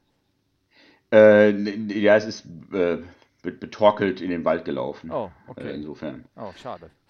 Also da hätte ja, doch noch. Das, das, war doch bestimmt in Amerika. Da, da hat es doch an der Seite doch immer, die haben doch immer eine Flinte an der Seite. Hättest du auch gleich daraus. Naja, gut. Ja, die, die, wurde mir als Flugschüler weggenommen. Ich weiß auch nicht warum. Ja. Nein, aber wie gesagt, das ist, das ist so wie quasi wie die, wie die, wie die äh, Ausbildung läuft äh, ja. oder abläuft, was so die Inhalte sind. Und, und wie gesagt, der, der, der, der, das Solo ist einfach das, das absolute Highlight. Und dann klar gibt es dann kleinere Highlights danach. Irgendwann ist der Moment, wo du das erste Mal alleine irgendwo anders hinfliegst. Auch eine Sache, die, die man mental so ein bisschen äh, verkraften und mit dem man umgehen muss, dass man, dass man plötzlich in einer anderen Stadt ist, die, die man mit dem Auto wahrscheinlich über einen Tagestrip, den du planst, und dann fliegst mit deinem kleinen Flugzeug in einer Stunde hin. Ähm, je nachdem, wo du deine Ausbildung machst, gibt es gewisse Mindestlängen, die der Flug haben muss. Insofern ist das schon immer ein großes Abenteuer. Also ich bin ja noch ähm, leider ja so ein junger. Ich bin ja noch ein Flight Instructor mit RP, Restricted Privileges. Sagt ihr das was? Ja. Genau. Also äh, ich, tu, ja, tu das. Ich, äh, also ich dürfte zum Beispiel das, was du gerade beschrieben hast, dürfte ich gar nicht machen, die ersten 100 Stunden, weil ich ja erstmal noch äh, müsste, bei müsste jemand anders den Flugschüler für ein Solo abzeichnen sozusagen. Also ja, genau. da immer noch genau. so kleine Sicherheitsgrenzen äh, äh, da reingebastelt. Ne? Für die Hörer sage ich das mal so. Genau, also, also du, genau, du hast jetzt dann deine ja. RP noch drin, das heißt ja. also, du musst eigentlich unter Aufsicht eines weiteren Fluglehrers deine Fluglehrertätigkeit durchführen. Ja. Äh, ich glaube, 100 Stunden sind es, damit kann das Ganze rausgenommen werden. Mhm. Äh, und dann gibt es halt weitere äh, Grenzen, die ähm, musst eine gewisse Stundenzahl an Ausbildung haben, bevor du dein, bevor du in, äh, deinen Instrumentenausbilder überhaupt machen darfst. Äh, du musst gewisse Stunden haben, bevor du andere, also du darfst im Augenblick nur Private ausbilden. Nach einer gewissen Stundenzahl darfst du auch dann Commercial ausbilden, vorausgesetzt du hast das eigene Rating. Ja. Genau. Äh, die eigene Lizenz. Genau, man kann nur das so ausbilden. Ne? Wie war das? Man kann nur das ausbilden, die Liz welche Lizenz man selber auch hat. Also ein, genau, genau. ein, ein Fluglehrer mit einem PBL kann keinen zum ATPL ausbilden. Genau, und, und äh, zum Beispiel bevor du jetzt im ATPL-Programm ausbilden dürftest, musst du auch noch, ich weiß gar nicht die Stundenzahl, so und ja, so viele ja. Ausbildungsstunden sammeln, was ja alles Sinn macht. Also das, das ist schon ja. eigentlich sehr, sehr gut aufgebaut. Ja, genau. Ähm, insofern da, und das ist eigentlich auch das, was in der Fliegerei so viel Spaß macht, dass dass alles Sinn macht. Also ich will nicht sagen, dass in der Schule jetzt nicht Sinn macht, aber ähm, in der Schule hat man ja, wenn man, hat man ja gerne mal dieses, wofür lerne ich eigentlich das? In der, in der Luftfahrt ist es so, dass gerade in der, Private, äh, in der Pilot, äh, Privatpilotenausbildung, du lernst viele Dinge und denkst, wofür brauche ich das denn? Und dann zwei, drei Stunden später macht es einen Klick und ah, hier ist das. D deswegen lerne ich das. Deswegen passt das zusammen und deswegen macht der eine das. Also das passt alles sehr, sehr gut zusammen. Und äh, wie gesagt, in, in, der gesamten Industrie sind sehr viele Leute, die erst sehr viel darüber nachgedacht haben und auch diese Ausbildung, wer was ausbilden darf, das hat schon alles Hand und Fuß. Und da sind schon sehr, sehr viele Sicherheitsmechanismen drin, dass da dass das, dass das eine gute Ausbildung wird. Und gerade in Europa hat man in den letzten 15 Jahren da extrem aufgeholt. Also ja. EASA und die Standardisierung ja. hat da extrem ja. viel geholfen. Das, das wollte ich mir auch noch so sagen. Also du sprichst ja, wie gesagt, Amerika an. Ich habe da angefangen, ja auch diese Cessna Flight Schools. Da gab es auch schon sowas wie CBTs. Also das war irgendwie, ich glaube, VHS-Kassette mit Lehrfilm oder irgendwie mhm. sowas. Ne? So in der Art. Also ganz, ganz simple Dinger war das. Ähm, und äh, wenn ich dann aber so die Unterlagen äh, sehe, die so rumfliegen im Netz von irgendwelchen Flugschulen noch, alles so Prä-EASA, dann denkst du auch, das sind sind, wie du schon sagst, das sind so handgeschriebene Zettel und ist auch das, was mir die ähm, unsere Fluglehrerkollegen hier, Lehrerlehrerkollegen gesagt haben. Die haben, das war so, oh, ich gehe mal, welche Kompetenzen brauche ich dann und haben sich dann selber was ausgedacht, was sie irgendwie machen müssen. Und mir fällt nur ja. auf, dass in dieser EASA-Sache, das hat echt den Laden einmal so auf eine Spur gesetzt und dem Ganzen ein bisschen ähm, ja, einen Lehrplan gegeben. Ne? Ein Lehrplan ist ja. sehr, sehr wichtig. Ne? Also ich wollte, ich wollte sagen, also vielleicht ist die EASA natürlich auch ein paar Stellen ein bisschen was Ziel hinausgeschossen, aber ja, die hat also in der Ausbildung extrem, ja, ja, genau, extrem viel Gutes und ich, ich also ich habe eine Geschichte selber erlebt, da war ich gerade dann äh, Lehrer hier in Deutschland geworden und es gibt ein Manöver, das ich sehr, sehr gerne mache, das ist ähm, äh, eine Steilkurve, Steilkurve äh, normalerweise 45 Grad, man kann die bis zu 60 machen, bei ab 60 ist dann Kunstflug. Mhm. Äh, und du, was du wenn das, also 45 ist in der Privatpilotenausbildung eine Sache, die du demonstrieren musst. Du musst ja. zwei, äh, zwei Kreise, A 45 Grad, da darfst du keinen Höhenverlust haben. Ja. Ist, eine schöne, ist eine schöne Übung für, äh, ähm, man muss eben zeigen, dass man Flugzeug gute Kontrolle hat, aber durch die, durch die ähm, Aerodynamik verlierst du natürlich einen Auftrieb, weil du einen Teil des Auftriebs für die Kurve brauchst, also musst du Gas nachschieben, du musst, du musst ein bisschen mehr ziehen. Ähm, und Ziel ist im Prinzip die 360 Grad Kurve zu fliegen, ohne äh, Höhenverlust oder Höhengewinn. Das ist so ein. So, viele, viele Schüler haben damit äh, Herausforderungen, für die ist das eine Herausforderung. Und was ich ganz gerne mache, ist, äh, den, den Flieger in diese Lage bringen, also 45 oder 60 Grad, und dann das Flugzeug so zu trimmen und die Hände vom Steuerknüppel zu nehmen und zu zeigen, das Flugzeug ist eigentlich selbst in dieser, in dieser Konfiguration sehr, sehr stabil. Und dann machst du das mit denen und du zeigst dir im Prinzip, wie sie das Flugzeug dahin trimmen würden. Jetzt ist natürlich in, in einer Prüfung vielleicht nicht ganz so viel Zeit, dass man Zeit hat, das Flugzeug hinzutrimmen. Aber wenn die wissen, dass, dass es das Ziel gibt, dann wird es plötzlich deutlich einfacher, das einfach auch dann von Hand zu fliegen. Ja, wir waren eben in dieser, dieser 60-Grad-Kurve getrimmt. Äh, äh, beide, ich hatte zwei Schüler drin zu dem Zeitpunkt, äh, einen, der, den ich ausgebildet habe vorne, einen, den wir gerade abgeholt hatten. Und äh, die waren halt beide begeistert, war auch schön. Und äh, dann wollte ich eigentlich demonstrieren, dass die, die Store Warning, also dann, wenn die, äh, die Überziehwarnung quasi angeht, was ja deutlich vor dem eigentlichen Stall ist, als, als Warnung für den Piloten, ja. Mensch, dein, dein Anstellwinkel wird zu hoch, ähm, dass die deutlich früher losgeht. Also in, in so einer Cessna geht die halt bei Mitte, Mitte 60 los, je nachdem welches Modell es ist. Und in so einer 60-Grad-Kurve, wo ja dann 2G anliegen, ist das schon im gepflichten 80er-Bereich. Mhm, und habe genau. dann ein bisschen Gas rausgenommen, ein bisschen gezogen, um das Flugzeug langsamer zu machen, weil wir natürlich in der Übung selber weit davon weg waren.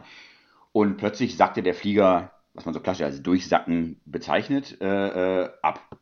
Warum? Weil die Stall Warning kaputt war und das wohl scheinbar nie einer vorher gemerkt hat. Also das, du hast ja, du hast ja im Prinzip, du hast drei, also ganz kurz für die für den geneigten Leser, äh, Hörer, du hast, du hast im Prinzip drei Sachen. Normalerweise geht die Stall Warning los. Du hast eigentlich eine Geschwindigkeitsanzeige, die sagt, na, in der, in, in der Geschwindigkeit fliegt das Flugzeug ja nie mehr. Ist also auch nur mal ein guter Hinweis, wenn ein Airspeed Indicator sagt, ich bin nur noch 30 Knoten stellt, dann kannst du davon ausgehen, dass dein Flugzeug schon längst äh, im Stall ist. Äh, oder du hast ein Buffet. Äh, es gibt ein paar Flugzeuge, die haben kein Buffet, weil das einfach, weil die einfach das nicht haben. Genau, die gehen so. sofort ins Stall, willst du damit sagen. Genau. Genau. Da können also, sich das nicht durch Schütteln an, sondern, sondern sie sind. Genau. genau. Ist, was, was auch streckenweise einfach schöner ist, weil dann hast du einfach ein ganz klares, jetzt ist das Flügel gestallt und dann kannst du recovern, wie es so schön heißt. Also jetzt in dieser Kurve hast du natürlich das Geschwindigkeitsding hilft dir nichts, weil deine Geschwindigkeit deutlich höher ist. Äh, der Flieger hatte kein Buffet ja. und das Doorwarning war kaputt. Also sind wir mit Schwung in den Stall. Ja. Auch wieder kein Thema. Die, die, wir waren ja koordiniert, das heißt, das Flugzeug nimmt einfach nur die Nase runter. Ja. Dann äh, fliegst du geradeaus, äh, holst die Höhe, die bisschen Höhe, was verloren hast, wieder, wieder rein. Und ich mache meinen Spruch und sage, interessant, ist die Storeboarding wo kaputt? Und gucke in die beiden Gesichter und habe aufgerissene Augen. Und ich, was ist denn mit euch los? Und die so, was war das denn? Ich so, ja, ein Stall. Ja, das machen wir hier in der Schule nicht. Da habe ich gesagt, wie bitte? Ihr habt noch nie einen Stall gesehen? Und da habe ich festgestellt, es waren zwei Schüler, die kurz vor der Prüfung waren, die einfach in dieser Schule nie einen Strömungsabriss gesehen haben. Ähm, und darf und, ich nochmal anmerken, ich glaube, bei, bei, jedem Flieger hier bei uns, äh, den ich kenne, da ist Test der Stall Warning gehört zum Preflight mit dazu. Oder täusche ich mich? Äh, nee, du, kann, du kannst es nicht bei jedem Flugzeug testen, das ist das Dumme. Okay. Es gibt Flugzeuge, gerade die mechanischen haben, wo du einfach, äh, wo, der, wo, der, Test sehr, sehr aufwendig ist, du machst ihn einfach nicht. Du, da, da hoffst du an. Weil du hast ja eigentlich die anderen Möglichkeiten. Du hast ja die Geschwindigkeit, Okay, äh, äh, ich, sage sag nicht, dass es vorgeschrieben ist, aber, aber ich sag mal, selbst diese Saugtests, ne, wo du ein Tuch überlegst bei der Cessna und dann ja, immer, also immer mit dem Tuch, liebe Hörer, die, nie ohne, weil eine eingesaugte Mücke kriegst du nicht raus aus dem, aus dem Lungenflügel. Ja. Genau. Äh, nein, und, und worauf ich eigentlich hinaus möchte, ist, ist, ist, da war eine Flugschule, die einfach keine Strömungsabrisse äh, trainiert hat oder gezeigt hat, mhm. weil es einfach kein Ausbildungsprogramm. Deswegen, also diese, diese EASA äh, was, was da alles mitgekommen ist, dass das Ausbildungsprogramm in Deutschland ist einfach heute wirklich äh, on par mit, mit den anderen in der Welt. Also das ist wirklich eine sehr, sehr gute Ausbildung, wo viel dazu gekommen ja. ist, was früher nicht drin war. Darf ich dich ganz kurz fragen, wie, warum konntest du denn da ähm, ausbilden? Ich meine, ich meine, das war eine Maschine, warst du auf dem Verein ausgescheckt, hat der Verein ich, dich beauftragt? Ja, ja, ja, ich, oder ich warst du als Examiner den, unterwegs da schon? Als nee, nee, ich, ich war als, ich, ich habe äh, für den Verein auch äh, ausgebildet. Okay, alles klar. Okay. Ich habe für eine das ist ja auch so eine, so eine, legale Sache, ne? Was darfst du nicht, ja, genau. wem, Verträge müssen stimmen und all sowas, ne? Das, ja.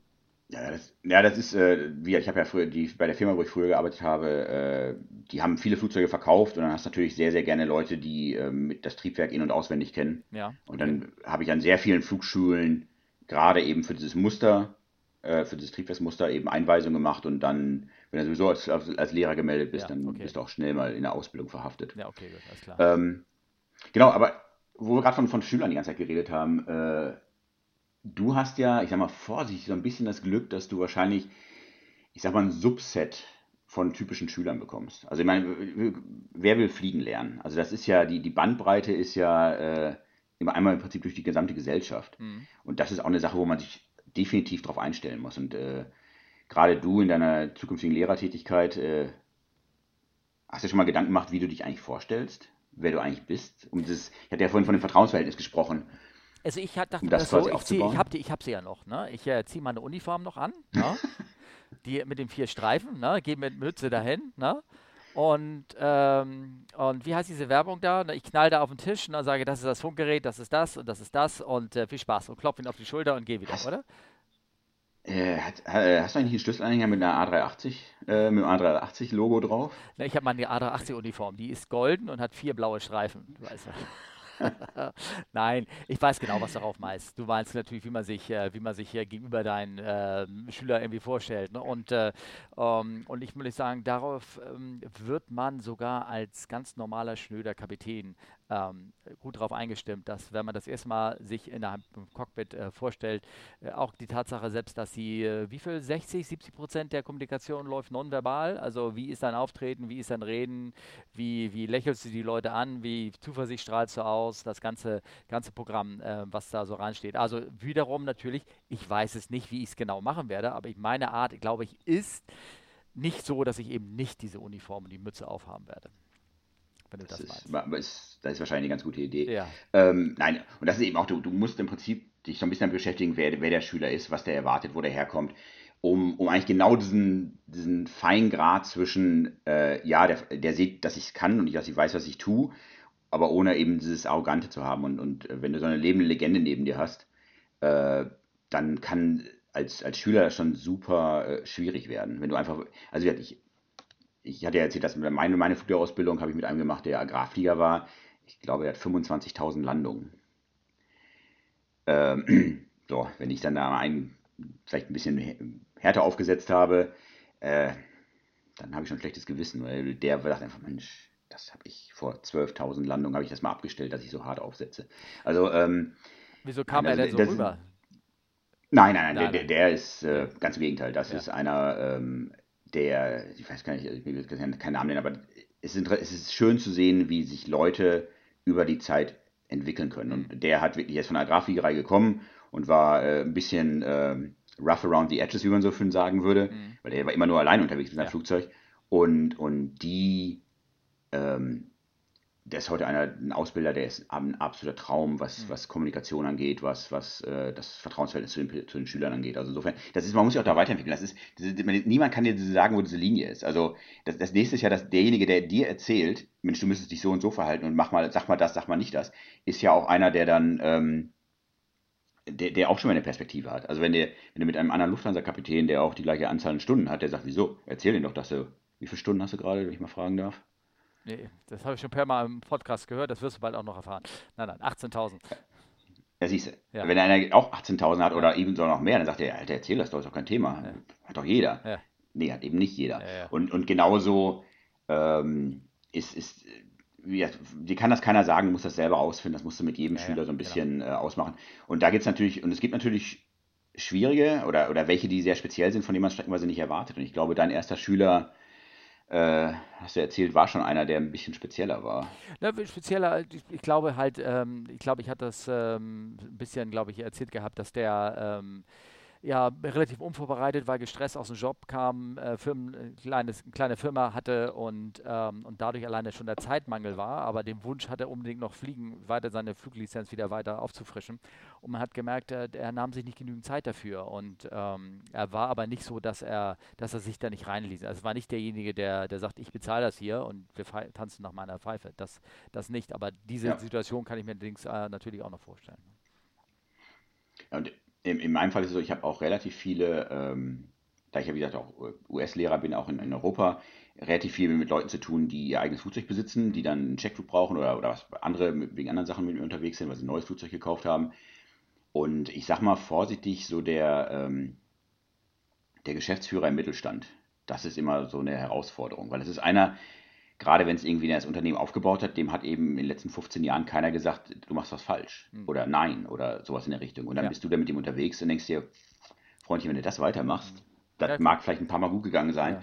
Und da den richtigen Weg zu finden, zu sagen, also das und das will ich nicht machen, die Geschwindigkeit ist vielleicht ein bisschen hoch und wenn du das in der Kombination machst, das kann im Prinzip irgendwann mal in der Katastrophe enden. Da muss man schon Fingergefühl haben, was man da sagt und, und idealerweise weißt du das vorher und kannst dich direkt darauf einstellen. Manchmal lernt man es erst im Flug und ich ähm, kann dir jetzt schon mal sagen, hier ist der Tipp. Ähm, viele sagen ja, dass dein, dein Flugschüler, der steigt ins Flugzeug mit dem Ziel, dich umzubringen, äh, weil er gerade in der Ausbildung ist und viele Sachen einfach nicht weiß und einfach falsch macht. Äh, aber da bist du immer bei 100, bist du 100% dabei, du bist darauf vorbereitet. Die gefährlichen Flüge sind Checkflüge mit Leuten, wo du glaubst, sie können es. Und sie können es nicht. Hm. Also da habe ich äh, der, der größte Stunt, den ich gehabt habe, das war auch ein Flug, der lief auch sehr, sehr entspannt und wir hatten eine relativ große Landebahn am Ende angeflogen. Wir waren ein bisschen schnell. Äh, und ähm, was ja beim Flugzeug nicht allzu schlimm ist, wenn du einen Hauch zu schnell aufsetzt, solange du die richtige Position hast, solange die, das Main, die Mains, also das Hauptfahrwerk als erstes aufsetzt, ist ja alles in Ordnung. Ja. Hat er auch gemacht. Und ich war gerade, ich wollte mich gerade nach unten beugen und die Landezeit aufschreiben auf meinem kleinen Zettelchen. Äh, da hat der einfach nur am Knüppel gerissen nach hinten und hat das Ding wieder in die Luft gerissen mein Stift ist durchs Papier durch. Dann habe ich im Prinzip nach oben geguckt, habe alles blau gesehen, der Steuer mich gerissen, nach unten gedrückt und wir sind also äh, in so einer ballistischen Kurve dann wieder zurück zur Landebahn, haben dann glücklicherweise relativ weich aufgesetzt, weil ich den Flieger wieder abfangen konnte. Aber das war, bei dem hatte in der Ausbildung mal jemand erzählt, dass du am Ende mit einer Cessna das, den Knüppel immer komplett durchgezogen hast. Das so, so land, was ja auch in, in einer, in einer, in einer mhm. klassischen Ausbildung, gerade mit dem Grasplatz, auch sehr typisch ist, dass du am Ende, ja. du willst das Flugzeug ja möglichst genau. weich landen und möglichst weiter. So, und dieses, äh, das ist schnell Die Nase vom Boden weghalten will man. Software die Nase vom Boden weghalten. Genau. Und, und genau, und für, für, ihn, das war einfach drin. Das war am Ende von dem, wenn ich, ich habe aufgesetzt, dann, dann ist durch, komplett durchgezogen. Und äh, ja, wir waren jetzt aber deutlich schneller, wo das eben nicht nötig ist und du im Prinzip einen sehr, sehr leichten Pitch hast. Und für den kam halt, ah, ich bin gelandet, das war das Quieken der Reifen, ich zieh durch. Ja, das war auch eine Lektion, die ich gelernt habe, äh, die hätte schnell anders ausgehen können. Okay. Aber das sind halt die, das sind die, wo du das, wo das nicht erwartest. Das bereitet sich darauf vor, das sind die gefährlichsten, ja nicht die gefährlichsten Flüge, aber das sind die, die die hera größte Herausforderung definitiv haben. Mhm. Was war denn das mit diesem äh, Spruch, äh, there's no democracy below two, äh, 200 feet, oder was war das? Ja, ist ein Spruch vom Freund von mir, die Demokratie endet 200 Fuß über dem Boden. Ähm, ist, äh, ich meine, ganz ernsthaft, die, die, die Herausforderung vom, vom Fluglehrer ist, wann greifst du ein? Wie lange lässt du den Flugschüler das machen, was er macht, in der Hoffnung, dass er es noch korrigiert, bis du halt dann eingreifst. Und das, das klassische Ding ist Anflug, letzten 50 Fuß vom Boden oder letzten 15 Meter vom Boden und du siehst, dass er die Nase noch nicht hochgenommen hat. Ja, es kann sein, dass er einen Abfangbogen macht und die Nase nach oben nimmt. Kann aber auch sein, dass er es nicht macht. Wenn er es nicht macht, könnte das Fahrwerk ein bisschen eingequetscht werden, der Propeller kürzer sein. Und die Frage ist, wann greifst du ein? Und da auch diese feine Linie zu finden. Ich habe da, das, weil ja. Du, du, willst ja auch, du willst ja hinterher aussteigen aus dem Flugzeug, die Türen sollen noch aufgehen und alle sollen glücklich sein. Genau. Gleichzeitig, wenn du, wenn, du darfst es ja auch nicht immer abnehmen. Also es, Entschuldigung, dass ich unterbreche, aber äh, nee, nee, ganz schlimm sind die, sind die Leute, die halt beim Funk den, den Schüler nie funken lassen. Ja, natürlich wird das peinlich, wenn er sich verspricht und, und, und verhaspelt. Aber wenn du es immer für ihn machst, wird das nicht lernen. Ja, nee, das glaube ich nicht. Das ist nämlich eine andere Sache. Ähm, ähm, ich habe mich mit einem äh, Segelflieger mal unterhalten und da war das auch so üblich anscheinend. Vielleicht, weil die Segelflieger hintereinander sitzen, natürlich, vorne Schüler, hinten Lehrer oder umgekehrt, was weiß ich, keine Ahnung. Und, ähm, und dass dann der, der Fluglehrer und beim Segelflugzeug kannst du halt nicht durchstarten oder irgendwas. Und dass sie gerne ja. mit reingreifen. Also, dass du auf einmal merkst, oh, der Fluglehrer fliegt hinten mit, der will jetzt, dass ich mir ziehe ist die Frage. Also ich habe mir das angehört und habe gesagt, also ich würde das eigentlich nicht gerne machen. Also in Entweder, Tandem auszubilden ist ja. eine Herausforderung. Also es gibt einen guten Grund, warum wir bei einer, einer Ausbildung nebeneinander sitzen. Ja. Damit du sehen kannst, was der andere machen kann. Ja, genau. Also, das, also Tandem-Ausbildung ist nochmal eine ganz andere. Deswegen also, gibt es ja auch extrem wenig Trainer heute, die in Tandem aus, ausgelegt sind. Das hat einen guten Grund. Hm. Ähm, ja, und äh, wie gesagt, also das ist, äh, das ist, wann greife ich ein? Das ist, das ist eine ganz, ganz äh, äh, entscheidende Sache und wie hat der Spruch von, dem, von, meinem, von meinem Kollegen da kommt. Mhm. Äh, und die habe ich, ich habe nun mal vor die allzu langen Zeit ein Management-Training über verschiedene Management-Stils. Mhm. Und in der Luftfahrt, gerade als Fluglehrer, hast du alles. Du bist im Prinzip, am Anfang bist du wirklich ein, Aus, ein Instructor, in ganz klassischen Sinne. Du, du sagst, was, was passiert, du sagst, was er machen soll. Dann geht das irgendwann in so eine Mentorrolle über, wo du im Prinzip, er weiß ja, was er zu tun hat und du hilfst ihm nur noch. Aber genau diese Mentorrolle ist halt 15 Meter über dem Boden, wenn der Abfangbogen nicht da ist und der das Flugzeug in den Boden rammen würde, dann ist Schluss mit Demokratie. Dann wird nicht diskutiert, dann wird eingegriffen, Finger weg von dem, und dann rettest du den Flie also rettest du die Situation oder, oder, korrigierst die und dann steigst du wieder auf eine bisschen gewisse Höhe und dann redest du drüber. Oder nach dem Flug, nach dem ja, Debrief. Deswegen, ja. deswegen, also das ist ja auch eine Sache, ähm, in der, gerade in der Ausbildung, wir machen extrem viel Briefings vor dem Flug, da gibt es im Prinzip keine Überraschung und nach dem Flug wird auch äh, ein äh, ausführliches Debriefing gemacht, was ist gut gelaufen, was ist schlecht gelaufen ähm, damit man das nochmal in hoch aufarbeiten kann. Denn erneut, im Flugzeug was beizubringen, ist ein Ding der Möglichkeit. Der Schüler ist so unter Strom, ja, ja, hat neu, der, wenn der nicht vorher wusste, was passiert, brauchst du gar nicht anfangen. Und davon es sind äh, teure, ähm, teure Flugstunden, ne, sozusagen, ne? Wenn du äh, teure Lehrstunden, ne? Also das willst du dem ich, Schüler ich am Ende auch nicht äh, zumuten, ne? Irgendwie sowas, ne? Ich wollte gerade sagen, wenn, wenn, wenn, wenn du dann äh, sagst, okay, lass mal kurz eben nochmal auf 2500 Fuß steigen und wir reden nochmal zwei Sekunden, wie wir jetzt den nächsten Anflug machen, äh, jede Minute, die du redest, kostet den halt bares Geld. Also, ja. Und wie gesagt, und seine Aufnahmefähigkeit ist, äh, tendiert wahrscheinlich gegen null. Was hast du denn hier, du hast mir noch aufgeschrieben, du sagtest, du hattest im Zuge deiner Firma, wo du da die Flüge, die Flugzeuge da übergeben hast, hattest du sehr viel mit anderen aus anderen Ländern zu tun, hier Never Drove a Car oder Son of Number One. Ich meine, da kann ich auch eine Geschichte zu erzählen, aber äh, später. Ja. Ist, ist, ganz kurz, also ich, wie gesagt, die Bandbreite von dem, was wir da bekommen haben, gerade äh, in diversen Ländern war es so, dass es ein Auswahlverfahren gibt, was die, was man wird mhm. oder was man werden kann. Und dann machst, dann hast du einen guten Test geschrieben, machst ein Kreuzchen bei Pilot und dann bist du plötzlich ein paar Monate später an einer, einer, einer Flugschule.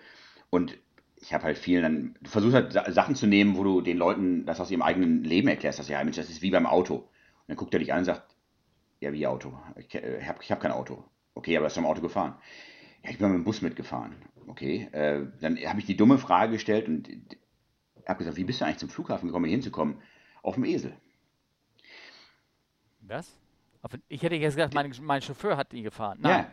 Nee, nee, nee. Die, die, die, haben auf dem Land gewohnt und der hat wirklich, der hat, war einfach war ein schlaues Kerlchen. Und der hat also die Möglichkeit bekommen, äh, vom Staat finanziert die Ausbildung zu machen. Aha. Aber es gab in dem Dorf kein, keine Autos in dem Sinne. Aha. Und der kann man so, also von, ja, und dann, dann versucht dem nochmal beizubringen, wie ein, wie ein Glascockpit funktioniert, wenn der im Prinzip überhaupt keine, keine Verbindung hat zu, dieser, zu diesem technischen Level. Er hat auch hinterher, also das war glücklicherweise ein smartes Kärtchen, aber ja. da saß ich auch erstmal und gesagt, okay, äh, wie vergleichst du jetzt einen Esel mit einem Flugzeug? Ähm, also das sind, also da sind streckenweise wirklich äh, ja. die Voraussetzungen einfach eine äh, Herausforderung. Und das ja. zweite ist der Son of Number One. Wie gesagt, das war einer der, ähm, das war der Sohn von der Nummer 1 ja. von der Airline, da war klar, der macht die Ausbildung und dann ist er sofort, die hatten schon im Prinzip 320 mit seiner Schleife drum gemacht für ihn. Okay. So, das heißt also, dem versuchst du was beizubringen, was der, der, für die Grundausbildung braucht für deinen Private Pilot, wo der natürlich weiß, einer 320, brauche ich das ja alles nicht. Aber der muss es ja trotzdem können. Der muss ja trotzdem mit einer Karte von A nach B finden, weil der Prüfer wird das für den Private sehen wollen. Und dem zu, dem zu erklären, ja, das ist jetzt nur für diese Prüfung, aber trotzdem, ich will, dass du das kannst, weil das wird in der nächsten Prüfung auch wieder kommen. Und das ist einfach streckenweise schwierig. Ähm, ja, also das ist, wie gesagt, der, der Hintergrund, hängt, was sie erreichen genau. wollen. Genau. Hängt ja vom Mindset ab, wenn derjenige, wenn derjenige aufnahmebereit ist für sowas und äh, Blut geleckt hat, auch dem wird er das machen, aber wenn mir das egal ist, ja, dann ist er sowieso im falschen Job. Ne? Aber, ja, ja, und wir, wir, haben, wir, haben mal, wir haben einen Flug gebraucht, danach war er auch bereit, äh, mal die Grundlagen zu lernen. Okay. Hm. Also ich kenne so Geschichten mit, äh, mit so Seilschaften, ähm, weiß ich, dass äh, bei uns äh, wurden Trainer abgestellt mal für eine andere Fluggesellschaft, die im asiatischen Raum mehr angesiedelt haben, weil um dort ein ähm, für die ganze gesamte Gesamtgroup äh, da eine Zertifizierung besser möglich auf, auf das Ausbildungsniveau zu heben. Und er sollte jetzt die Ausbilder dort prüfen. Und ähm, ähm, als er im Hotel angekommen war, äh, lag ein Briefumschlag von dem einen seiner Kandidaten, die er prüfen war, lag da hin mit, seinem, mit dem Autoschlüssel drin und sagt, hier, damit Sie besser zurechtkommen in der Stadt, ich habe ihr, mein Auto steht für Sie hier in der Garage, können Sie damit fahren. Ne? War, sagt, das war ein tolles Auto, ein schönes, großes, nettes, schickes Auto. Es war, es war allerdings halb leer und dann ist er zur Tankstelle gefahren, hat es vollgetankt, ne? hat sie in die Garage gestellt und hat ihn den Briefumschlag zurückgegeben und hat gesagt, du, vielen Dank für das Angebot, aber ich habe wenigstens dein Auto getankt und hat den Schlüssel wiedergegeben, vor allen anderen Leuten gesehen. Ne? okay, ja, ja, auch nicht schlecht. Ja, aber das ist so, um, ja. ja. So läuft es halt ähm, in anderen Ländern. Ne? Also. Aber wo wir gerade hier von, äh, äh, von solchen Themen reden, mhm. wie war denn eigentlich deine Ausbildung? Weil ich, eine schöne Sache, ich habe ja auch Fluglehrer ausgebildet. Ja. Eine schöne Sache ist ja, also wenn, wenn du mal, wenn du Feedback liebst, gerade ungefragt ist, ist es, mach, versuch Fluglehrer auszubilden, weil du fliegst einfach nur deinen Streifen ab, um halt irgendwie zum nächsten Punkt zu kommen, wo, dem, wo, halt, wo halt dann äh, Teil der Ausbildung stattfindet. Mhm. Und äh, du wirst ständig kritisiert, ah Mensch, das muss er anders machen, hier ist die Drehzahl ein bisschen zu hoch und denkst dir, das sind gar keine, das sind gar keine Schülerfehler, die ich dir vormache, die du finden sollst. So fliege ich einfach. Ähm, viel davon gehabt, wo du, dem, wo du quasi als angehender Lehrer dem Lehrer, der dich ausbildet, gesagt hast, was er falsch macht und er sagt, Nö. Das war jetzt gar nicht so gemeint. Nee, nee. Das, nee, nee das war gut. Also, okay. nee, nee, da war, war okay. Wo, Habe ich Glück gehabt. Wobei, wobei, du, du, fragst ja, ich weiß ja, du fragst am Ende mal eine lustige Geschichte. Vielleicht kann ich die an dieser Stelle anbringen. Ähm, ja. Ich habe nämlich eine, eine, eine, das ist lustige, äh, eine Geschichte, ich nenne es mal einfach eine Geschichte von meiner, nicht von meiner Ausbildung, wie ich äh, Multi-Engine-Lehrer ausgebildet habe. Ja. Ich muss gerade überlegen, wo ich, ich habe links gesessen, genau, da war ich der Ausbilder. Ja. Ähm, was man äh, für die Geschichte quasi wissen muss, ist. Ähm, also, du hast einen Fluglehrer ausgebildet. Ich habe ich hab einen Fluglehrer ausgebildet. Ja, okay. äh, was man wissen muss, ist, dass in der Ausbildung für Fluglehrer, also in der, sowieso in der Multi-Engine-Ausbildung, machst du sowieso einmal das Triebwerk aus, damit der Schüler mal gesehen hat, wie das Triebwerk wirklich aussieht. Ja.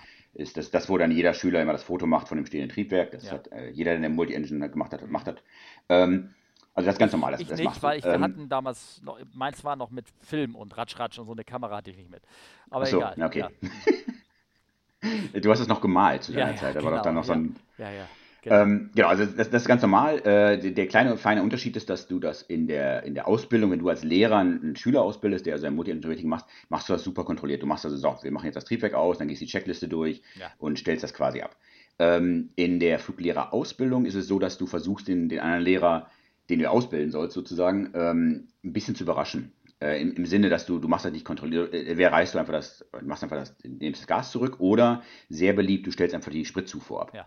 Hat zwei Vorteile. A, es passiert, äh, äh also das Triebwerk geht natürlich dann irgendwann aus. Es passiert, ein, ich sag mal vorsichtig, ein bisschen überraschend und es passiert aber auch nicht schlagartig. Das heißt also, dieser, dieser Effekt nach dem Motto, welches Triebwerk ist denn eigentlich gerade ausgefallen, da festzustellen, also es gibt ja nur genug Unfälle, wo das Falsche abgestellt wurde danach, oder das letzte, was noch lief, Ähm, ist natürlich auch so eine Sache, die du dem als, als angehender Lehrer beibringen willst. Was passiert eigentlich, wenn du mal wirklich ein Triebwerk verlierst? Weil du bist ja dann unter Kontrolle. Also das ist ganz normal. Ähm, äh, das Flugzeug, was wir gehabt haben, ist eine, eine äh, Beach äh, 7.6, also eine, eine, Duchess oder eine kleine Diva sozusagen. Ist noch eine äh, kleine 2 x 180 PS an der Seite dran. Ähm, die bin ich, die kenne ich. Das Ding hat doch, ist doch eigentlich nicht fliegbar mit einem Triebwerk, ne? Oder hat doch, oder kriegt Ja, also leist, leistungstechnisch ähm, war noch nie ein Leistungswunder. Ein bisschen älter, äh, untermotorisiert, ein bisschen ja. älter. Ja. Äh, äh, deswegen ist der Höhe halten ist ja schon schwierig mit, ja. mit einem Triebwerk. Ähm, und äh, was du noch, das Interessante ist, dass äh, wenn du den die Spritzufuhr abstellst und als, als Pilot runtergreifst, du erwischt eigentlich immer den, also nicht erwischt, es ist einfacher zu erreichen, den, den, das Triebwerk, das nicht auf deiner Seite ist. Also wenn ich links sitze, würde ich zum Beispiel das rechte Triebwerk ausmachen, weil die, die, die Hebel sind fast unter den Sitzen und ich kann nicht unter meinen wirklich greifen. Also äh, nimmt man ganz gerne, wenn man seinen, seinen Schüler oder seinen angehenden Lehrer äh, das zeigen möchte, äh, ganz gerne das, das auf seiner Seite. Mhm. Ähm, und um das Triebwerk dann wieder anzukriegen, hast du äh, einen Zylinder, der mit äh, ähm, Nitrogen gefüllt ist. Der, der, da ist ja quasi Druck drauf und diesen Druck nimmst du hin, um das Triebwerk wieder zu starten.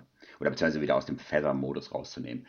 Ähm, das Problem ist, diese Flugzeuge sind sehr alt und das passiert ganz gerne, das funktioniert ganz gerne mal nicht. Dann kommst du halt mit einem Triebwerk zurück. Ähm, das ist kein, das ist also da, wo ich ausgebildet habe, äh, immer natürlich ein bedauerlicher Einzelfall. Ja. Allerdings, wenn du dann, wenn du das anmeldest, meldest du keinen Notfall an und die Feuerwehr zieht auch nicht die Schuhe an, ja. weil es dann vielleicht doch schon mal. Also ich habe schon mal gehabt, ich glaube, das zweite Mal, als es bei mir nicht wieder angegangen ist, äh, habe ich angerufen und musste mich hinten anstellen, weil ich mit, selbst mit meinem, ich sag mal, vorsichtig Emergency Nummer zwei war, weil gleichzeitig eine zweite Maschine das gleiche Problem hatte aus der also insofern ist Da musst du noch mal ganz technisch genau erklären. Also die, die haben schon einen ganz normalen Anlassauto gehabt, wenn ich das erinnere. Aber Nein, also genau. Du, aber du genau. Hast, es gibt ja auch diese, diese Nitrogen, äh, wo du Druckluft in den Zylinder reinhaust, um den praktisch dann ähm, zu starten, sondern du redest jetzt von dem Propeller, dass du den genau, wieder aus also der genau, was, rauskriegst, ne? oder was? Genau, da, genau das ist. Also was, so. du, was du natürlich machst, du hast äh, im Prinzip, warum ist eigentlich äh, Einmod-Fliegen, äh, zwei, äh, einmotorig mit zweimal so, so schwierig? Weil natürlich das Triebwerk, was ausgefallen ist, was ja von selber nicht mehr läuft, sich im Wind dreht. Genau. Das sogenannte Windmilling. Mhm. Und das ist ein, unglaublicher äh, aerodynamischer Widerstand und den machst du normalerweise äh, äh, damit weg, dass du die Blätter in den Wind stellst. Dass sie also quasi den kleinsten Widerstand äh, liefern. Damit dreht sich der Motor auch nicht mehr und das äh, macht das Ganze etwas ruhiger und äh, äh ähm, verbessert also die Luft äh, verringert den Luftwiderstand extrem. Das sieht man sehr gut bei den großen, großen Windrädern auf dem Land. Wenn die stehen, den haben die, ja, genau. Blätter auch in der Segelstellung. Ja? Kann man das sehr ja, genau. Sehen, ne? Genau, und äh, das ist aber, du hast aber mechanischen Lock da drin, damit, äh, wenn du das Triebwerk ganz normal ausstellst, damit es eben nicht da reingeht. Und ähm, du hast, um das Ganze aus dieser Stellung wieder rauszubringen und auch damit im Prinzip wieder anzulassen, hast du diesen Nitrogen-Zylinder. Damit einmal, einmal quasi der Propeller in eine, aus, der, aus der Segelstellung rausgebracht, dann greift der Wind an, der schnappt sich den Motor und der dreht ihn normal. Aber wenn du schnell genug bist, dreht er den Motor sofort wieder. Und sobald du Sprit dazu tust, und diese Motoren sind ja super sicher, die machen ihren eigenen äh, ähm, Zündfunken. Ja und genau. haben eine eigene Fuelpump, die angetrieben ist. Das heißt also, sobald du dem Motor äh, die Möglichkeit gibst, Sprit zu, äh, sich zu holen, läuft er auch wieder. Ja, ja. Genau, also da, das nur als Hintergrund und ähm, jetzt dritte Sache, äh, ich habe in der Nähe, ich habe in Florida ausgebildet, da gibt es äh, sowas, das nennt sich Bike Week in Daytona Beach, äh, da ist High Life in Tüten, ja. Äh, da fällt eine halbe Million Motorrad, ja, ja, es ist und ähm, das aus der Luft zu sehen und zu sehen, dass da selbst noch 50 Kilometer davon entfernt auf jedem Parkplatz nur Motorräder stehen, ist schon sehr beeindruckend. Ja. Wir waren quasi genau in der Situation unterwegs. Und um die Geschichte jetzt kurz zu machen, äh, wir waren unterwegs, ich saß links. Ähm, und mein äh, angehender Lehrer sozusagen, Mensch, äh, Mensch, hier fliegt mal eine Linkskurve, guckt da runter und meinte, ja, das ist doch irgendwie das und das Treffen. Und ich, ja, gucke da runter und gucke noch ein bisschen und finde auch das, was er, was er gemeint hat und merke so, Mensch, das wäre eigentlich jetzt eine richtige, coole Ablenkung, um ihm das Triebwerk auszumachen. Mhm. Ja, okay, wunderbar. Ich so, ja, wunderbar. Dann, äh, ich, Mensch, da ist doch auch bei dieser Mall, äh, ist doch auch mal noch dann dieses Oldtimer-Treffen mit Autos. Mal gucken, wie voll das ist. Mhm. Haben wir halt noch eine Kurve geflogen und äh, ich, da, ich, ich habe die quasi links rumgeflogen, dann, äh, weil ich ja wusste, wenn ich jetzt das, Triebwerk, das Triebwerk ausmache, geht das rechte Triebwerk demnächst aus, greift nach unten, er guckt rüber ähm, ja, das ich habe eine, genau, äh, und ich greife runter und das merkst du halt nicht. Du hast, den, du hast ja einen Arm am Steuerpedal, der andere ist irgendwie auf, auf, dem, auf, dem, auf, dem, auf dem Sitz, greifst du runter, einmal kurz von, von, von on auf Crossfeed auf off. Wunderbar, flieg weiter. Und äh, bin in meiner Linkskurve, weil ich weiß, der rechte Triebwerk fällt aus. Das, Trieb, das Flugzeug zieht sich dann sowieso erstmal wieder, will ja nach rechts, weil das rechte Triebwerk ja äh, ausfällt. Moment, und aber ganz kurz, du hast nicht den Mixture Cut ja. aufgemacht, sondern du hast praktisch die, den, den Tank abgeschaltet. Sodass so ein bisschen genau, Kraftstoff genau. drin Okay, ich hatte, dachte zuerst, du hast Du, nein, also man müsste mal ganz kurz erklären. Ich hatte gerade gerne das ganze Bild. Jeder kennt so, so einen Power-Quadranten, da hast, hast, du den Gashebel, da hast du meinetwegen die Propellerverstellung und daneben diesen roten, eckigen, zackigen Hebel, das ist denn das Mixture. Wenn du da rausziehst, geht das Triebwerk sofort aus. Und ich genau. habe die ganze Zeit gestürzt, was erzählt der Martin, dass der Flieger dann ganz langsam ausgeht. Aber jetzt weiß ich das. Und zwar hat jeder, jedes Triebwerk hat wahrscheinlich noch seinen eigenen äh, Tankwahlschalter, linker, rechter Tank genau. oder Crossfeed, wie du sagst. Und du hast praktisch da die Sprit. Das heißt, er saugt jetzt noch Sprit aus den, wie heißt das, Gascolator oder irgendwas, diesen Spritsammler, ja, genau. der drin ist. Genau. Das dauert also, je nach Powerstellung dauert das so zwischen 10 und 15, vielleicht auch 20 Sekunden, bis das Triebwerk dann genau. langsam, ja. du hast langsam keinen Sprit mehr bekommen, dann langsam quasi genau, anfängt, langsam keinen kein Schub mehr zu produzieren. Ja, genau. Genau, also äh, ich habe dann re rechts quasi Sprit abgestellt und dachte, so, wollen wir mal gucken, wie mein zukünftiger Lehrer darauf reagiert, wenn dann das Triebwerk. Ja, und dann in der Linkskurve und ich merke nur, wie die Kiste immer weiter in die Linkskurve geht. Ich so, ja, das ist jetzt, dann habe ich äh, sie quasi gerade gezogen und dann sehe ich nur wieder, wie links das Triebwerk schon aufhört zu laufen. Mhm. Ich gucke so rüber, gucke ihn an und er hat diesen, diesen suffisanten Blick drauf und meint so, na, habe ich meinen Oberlehrer quasi erwischt? Und ich so, wie jetzt? Und in der Sekunde gucke ich an ihm vorbei und sehe nur, wie das rechte Triebwerk fupp, fupp, fupp, fupp, fupp, fupp. Ja, da war es dann leise sehr oben, ja. sehr, sehr oben. Ja. Und dann waren wir beide sehr, sehr schnell, hatten beide Triebwerke wieder an. Ja. Äh, weil, wie gesagt, das ist halt, der Sprit war ja gerade erst nicht ja. weg. Das, das Triebwerk hat noch so ein bisschen ja. Sprit an und du bist äh, ja. sofort wieder da im Prinzip. Aber das war mal so ein Lessons Learned danach, äh, das, weil beide im Prinzip das gleiche gemacht haben. Ja, ja. Äh, ja, wobei der Unfallbericht wäre natürlich lustig gewesen. Ja. Wenn die hinterher geguckt hätten, zweimal Triebwerk ausgemacht, äh, muss auch erstmal drauf kommen. Aber die also Triebwerke, die, die gingen jetzt nicht automatisch in Feather. Du hättest da nicht das. Äh, nee, deswegen, die, die, war, die waren nicht im Feather, ja. die waren einfach nur beide, die, die ja. laufen ein bisschen mit. Und da wir relativ langsam natürlich schon zum Zeitpunkt waren, okay. äh, hatten die also schon die Tendenz, dann quasi stehen zu bleiben. Aber ja, das, wie gesagt, im Prinzip drei Sekunden, nachdem wir es festgestellt haben und uns beide mit großen Augen angeguckt haben und beide dieses, oh, das ist passiert. Ja äh, lief, das, lief das Ganze wieder. Ja. Aber das ist halt, wie gesagt, das kommt halt, äh, ich will sagen, die Lessons learned daraus ist, dass, dass gerade in der, in der Fluglehrerausbildung machst du natürlich viele, viele Dinge, die, äh, wo es so ein bisschen unklar ist, wer eigentlich jetzt derjenige ist, der der Pilot in Command ist. Weil du versuchst ja als, obwohl du es eigentlich bist, ja. weil du ja den Lehrer ausbilden willst, ja. Fehler zu machen, die der andere finden muss, damit es weitergeht. Und das ist, äh, da ist naja, da muss man halt ein bisschen vorsichtig sein. Okay, alles klar. Also ich muss sagen, solche Situationen habe ich ähm, nicht erlebt, aber ich glaube, die Ausbildung in Amerika ist möglicherweise aber auch ein bisschen, anscheinend ein bisschen äh, more demanding, oder? Das würdest du jetzt auch äh, sagen. Sie oder? ist, ich, sie ist, sie ist etwas more demanding, ja. dass ähm, da ist das, ich sag mal vorsichtig, ich sag mal von Handfliegen immer noch so ein bisschen ähm, mehr als bei uns in Europa. Ja, ja. es ist, es ist okay. definitiv. Und es gibt auch gerade in der kommerziellen Ausbildung gibt sehr viele Manöver, die du in, in, in Europa nicht machst, die extrem demanding sind, was Koordination angeht. Also äh, das ist, wo du, wo du im Prinzip äh, alles Höhe, Bank, Power, alles gleichzeitig bedienen musst, mhm. um den okay. Flieger, ähm, also Chandels, Lazy Aids, da ist schon, da, da, ist, da ist, wird mehr Fokus drauf gesetzt, dass du das Flugzeug wirklich blind beherrschst. Mhm. Okay. Du hast mir noch hier ein Ding auf, raufgeschrieben, ähm, zwei Sachen, ich glaube, da hatten wir vorher überredet, da geht es nochmal um den, um den Wunschschüler äh, zu sein. Und zwar der Restaurantbesitzer, das hast du aufgeschrieben, der praktisch sein ganzes, ganz, seine ganze ähm, Leben, das er vorhatte, praktisch verkauft hat, um dann sein, sein Pilot zu werden und letztendlich dann damit eigentlich äh, seinen Wunsch erfüllt hat, aber ne, kaum, kaum Geld mehr hatte, sozusagen. Ja, ja. Wir, wir, hatten ja so ein bisschen, wir wollten ja über, über, ich sag mal, schwierige Schüler quasi reden. Ja. Also, schwierige Schüler heißt, also ich sag mal, die, die wenigsten Leute fangen die Ausbildung an und könnten sie nicht zurück, äh, könnten sie nicht zu Ende bringen. Ja. Also viele Leute scheiden aus vielen, vielen Gründen aus, äh, zu teuer, keine Zeit, äh, dann doch nicht so, dass, dass die Leidenschaft am Fliegen. Ähm, wie gesagt, sehr, sehr wenige, wo du einfach wirklich sagst, okay, du kriegst es einfach, du kriegst es einfach nicht hin, weil es einfach nicht dein Ding ist. Du hast die Koordination nicht, du hast die Konzentration nicht. Also das ist sehr, sehr selten. Ja. Ähm, und ich habe schon Schüler erlebt, die mit weit über, also man braucht ja eigentlich 40 Stunden, die mit weit über 100 Stunden erst dann fertig geworden sind, weil die einfach sich sehr, sehr viel antrainieren mussten. Ja. Was aber einfach manchmal schade ist, wenn du, wenn du Schicksale hast, wo Leute das als Wunsch haben, du aber feststellst, dass einfach der Wunsch ja nicht der Realität entspricht. Also das Restaurantbesitzer ist halt, wie gesagt, das war jemand, der der sich nie den Gedanken gemacht hat, er wollte Berufspilot werden, hat ja. sich aber nie den Gedanken gemacht, was er eigentlich als Berufspilot verliert. Ja, Er verdient hinterher. Ja. Und ja, genauso wie viele Leute einen Kredit aufnehmen, um das Ganze zu machen, um dann hinterher festzustellen, dass, dass da einfach kein Business Case ist und das, oder dass es nicht ihr Ding ist. Oder also da ist schon, das ist eigentlich sehr schade, wenn man Leuten sagen muss, ich weiß, du willst es, das ist dein Traum, aber ich würde es lassen, das ist nichts. Das höre ich viele die Leute, die auch schon älter sind, ne? die halt schon Ende der 30er sind und jetzt überlegen, schmeiße ich das, was ich vorher gemacht habe, in den Sack und mache dann was anderes. Ne? Und du weißt genau, dass du deine Karriere nie so zu Ende bringen kannst, wie, also schon gar nicht so wie ich, aber wie, wie andere Leute, die das geschafft haben. Ne? Also das muss, ja, muss, man, muss man sich bewusst sein natürlich. Ne?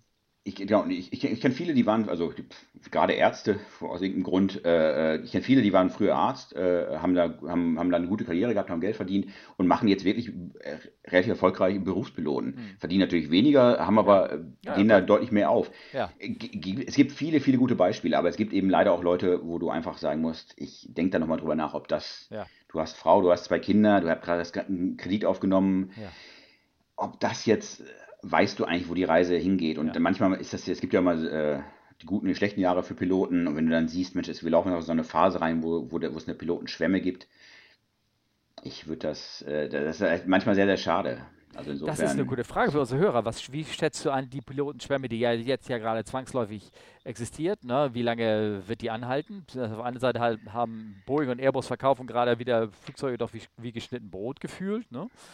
Ja. Ist es nur, um die alten zu ersetzen oder werden da mehr raus?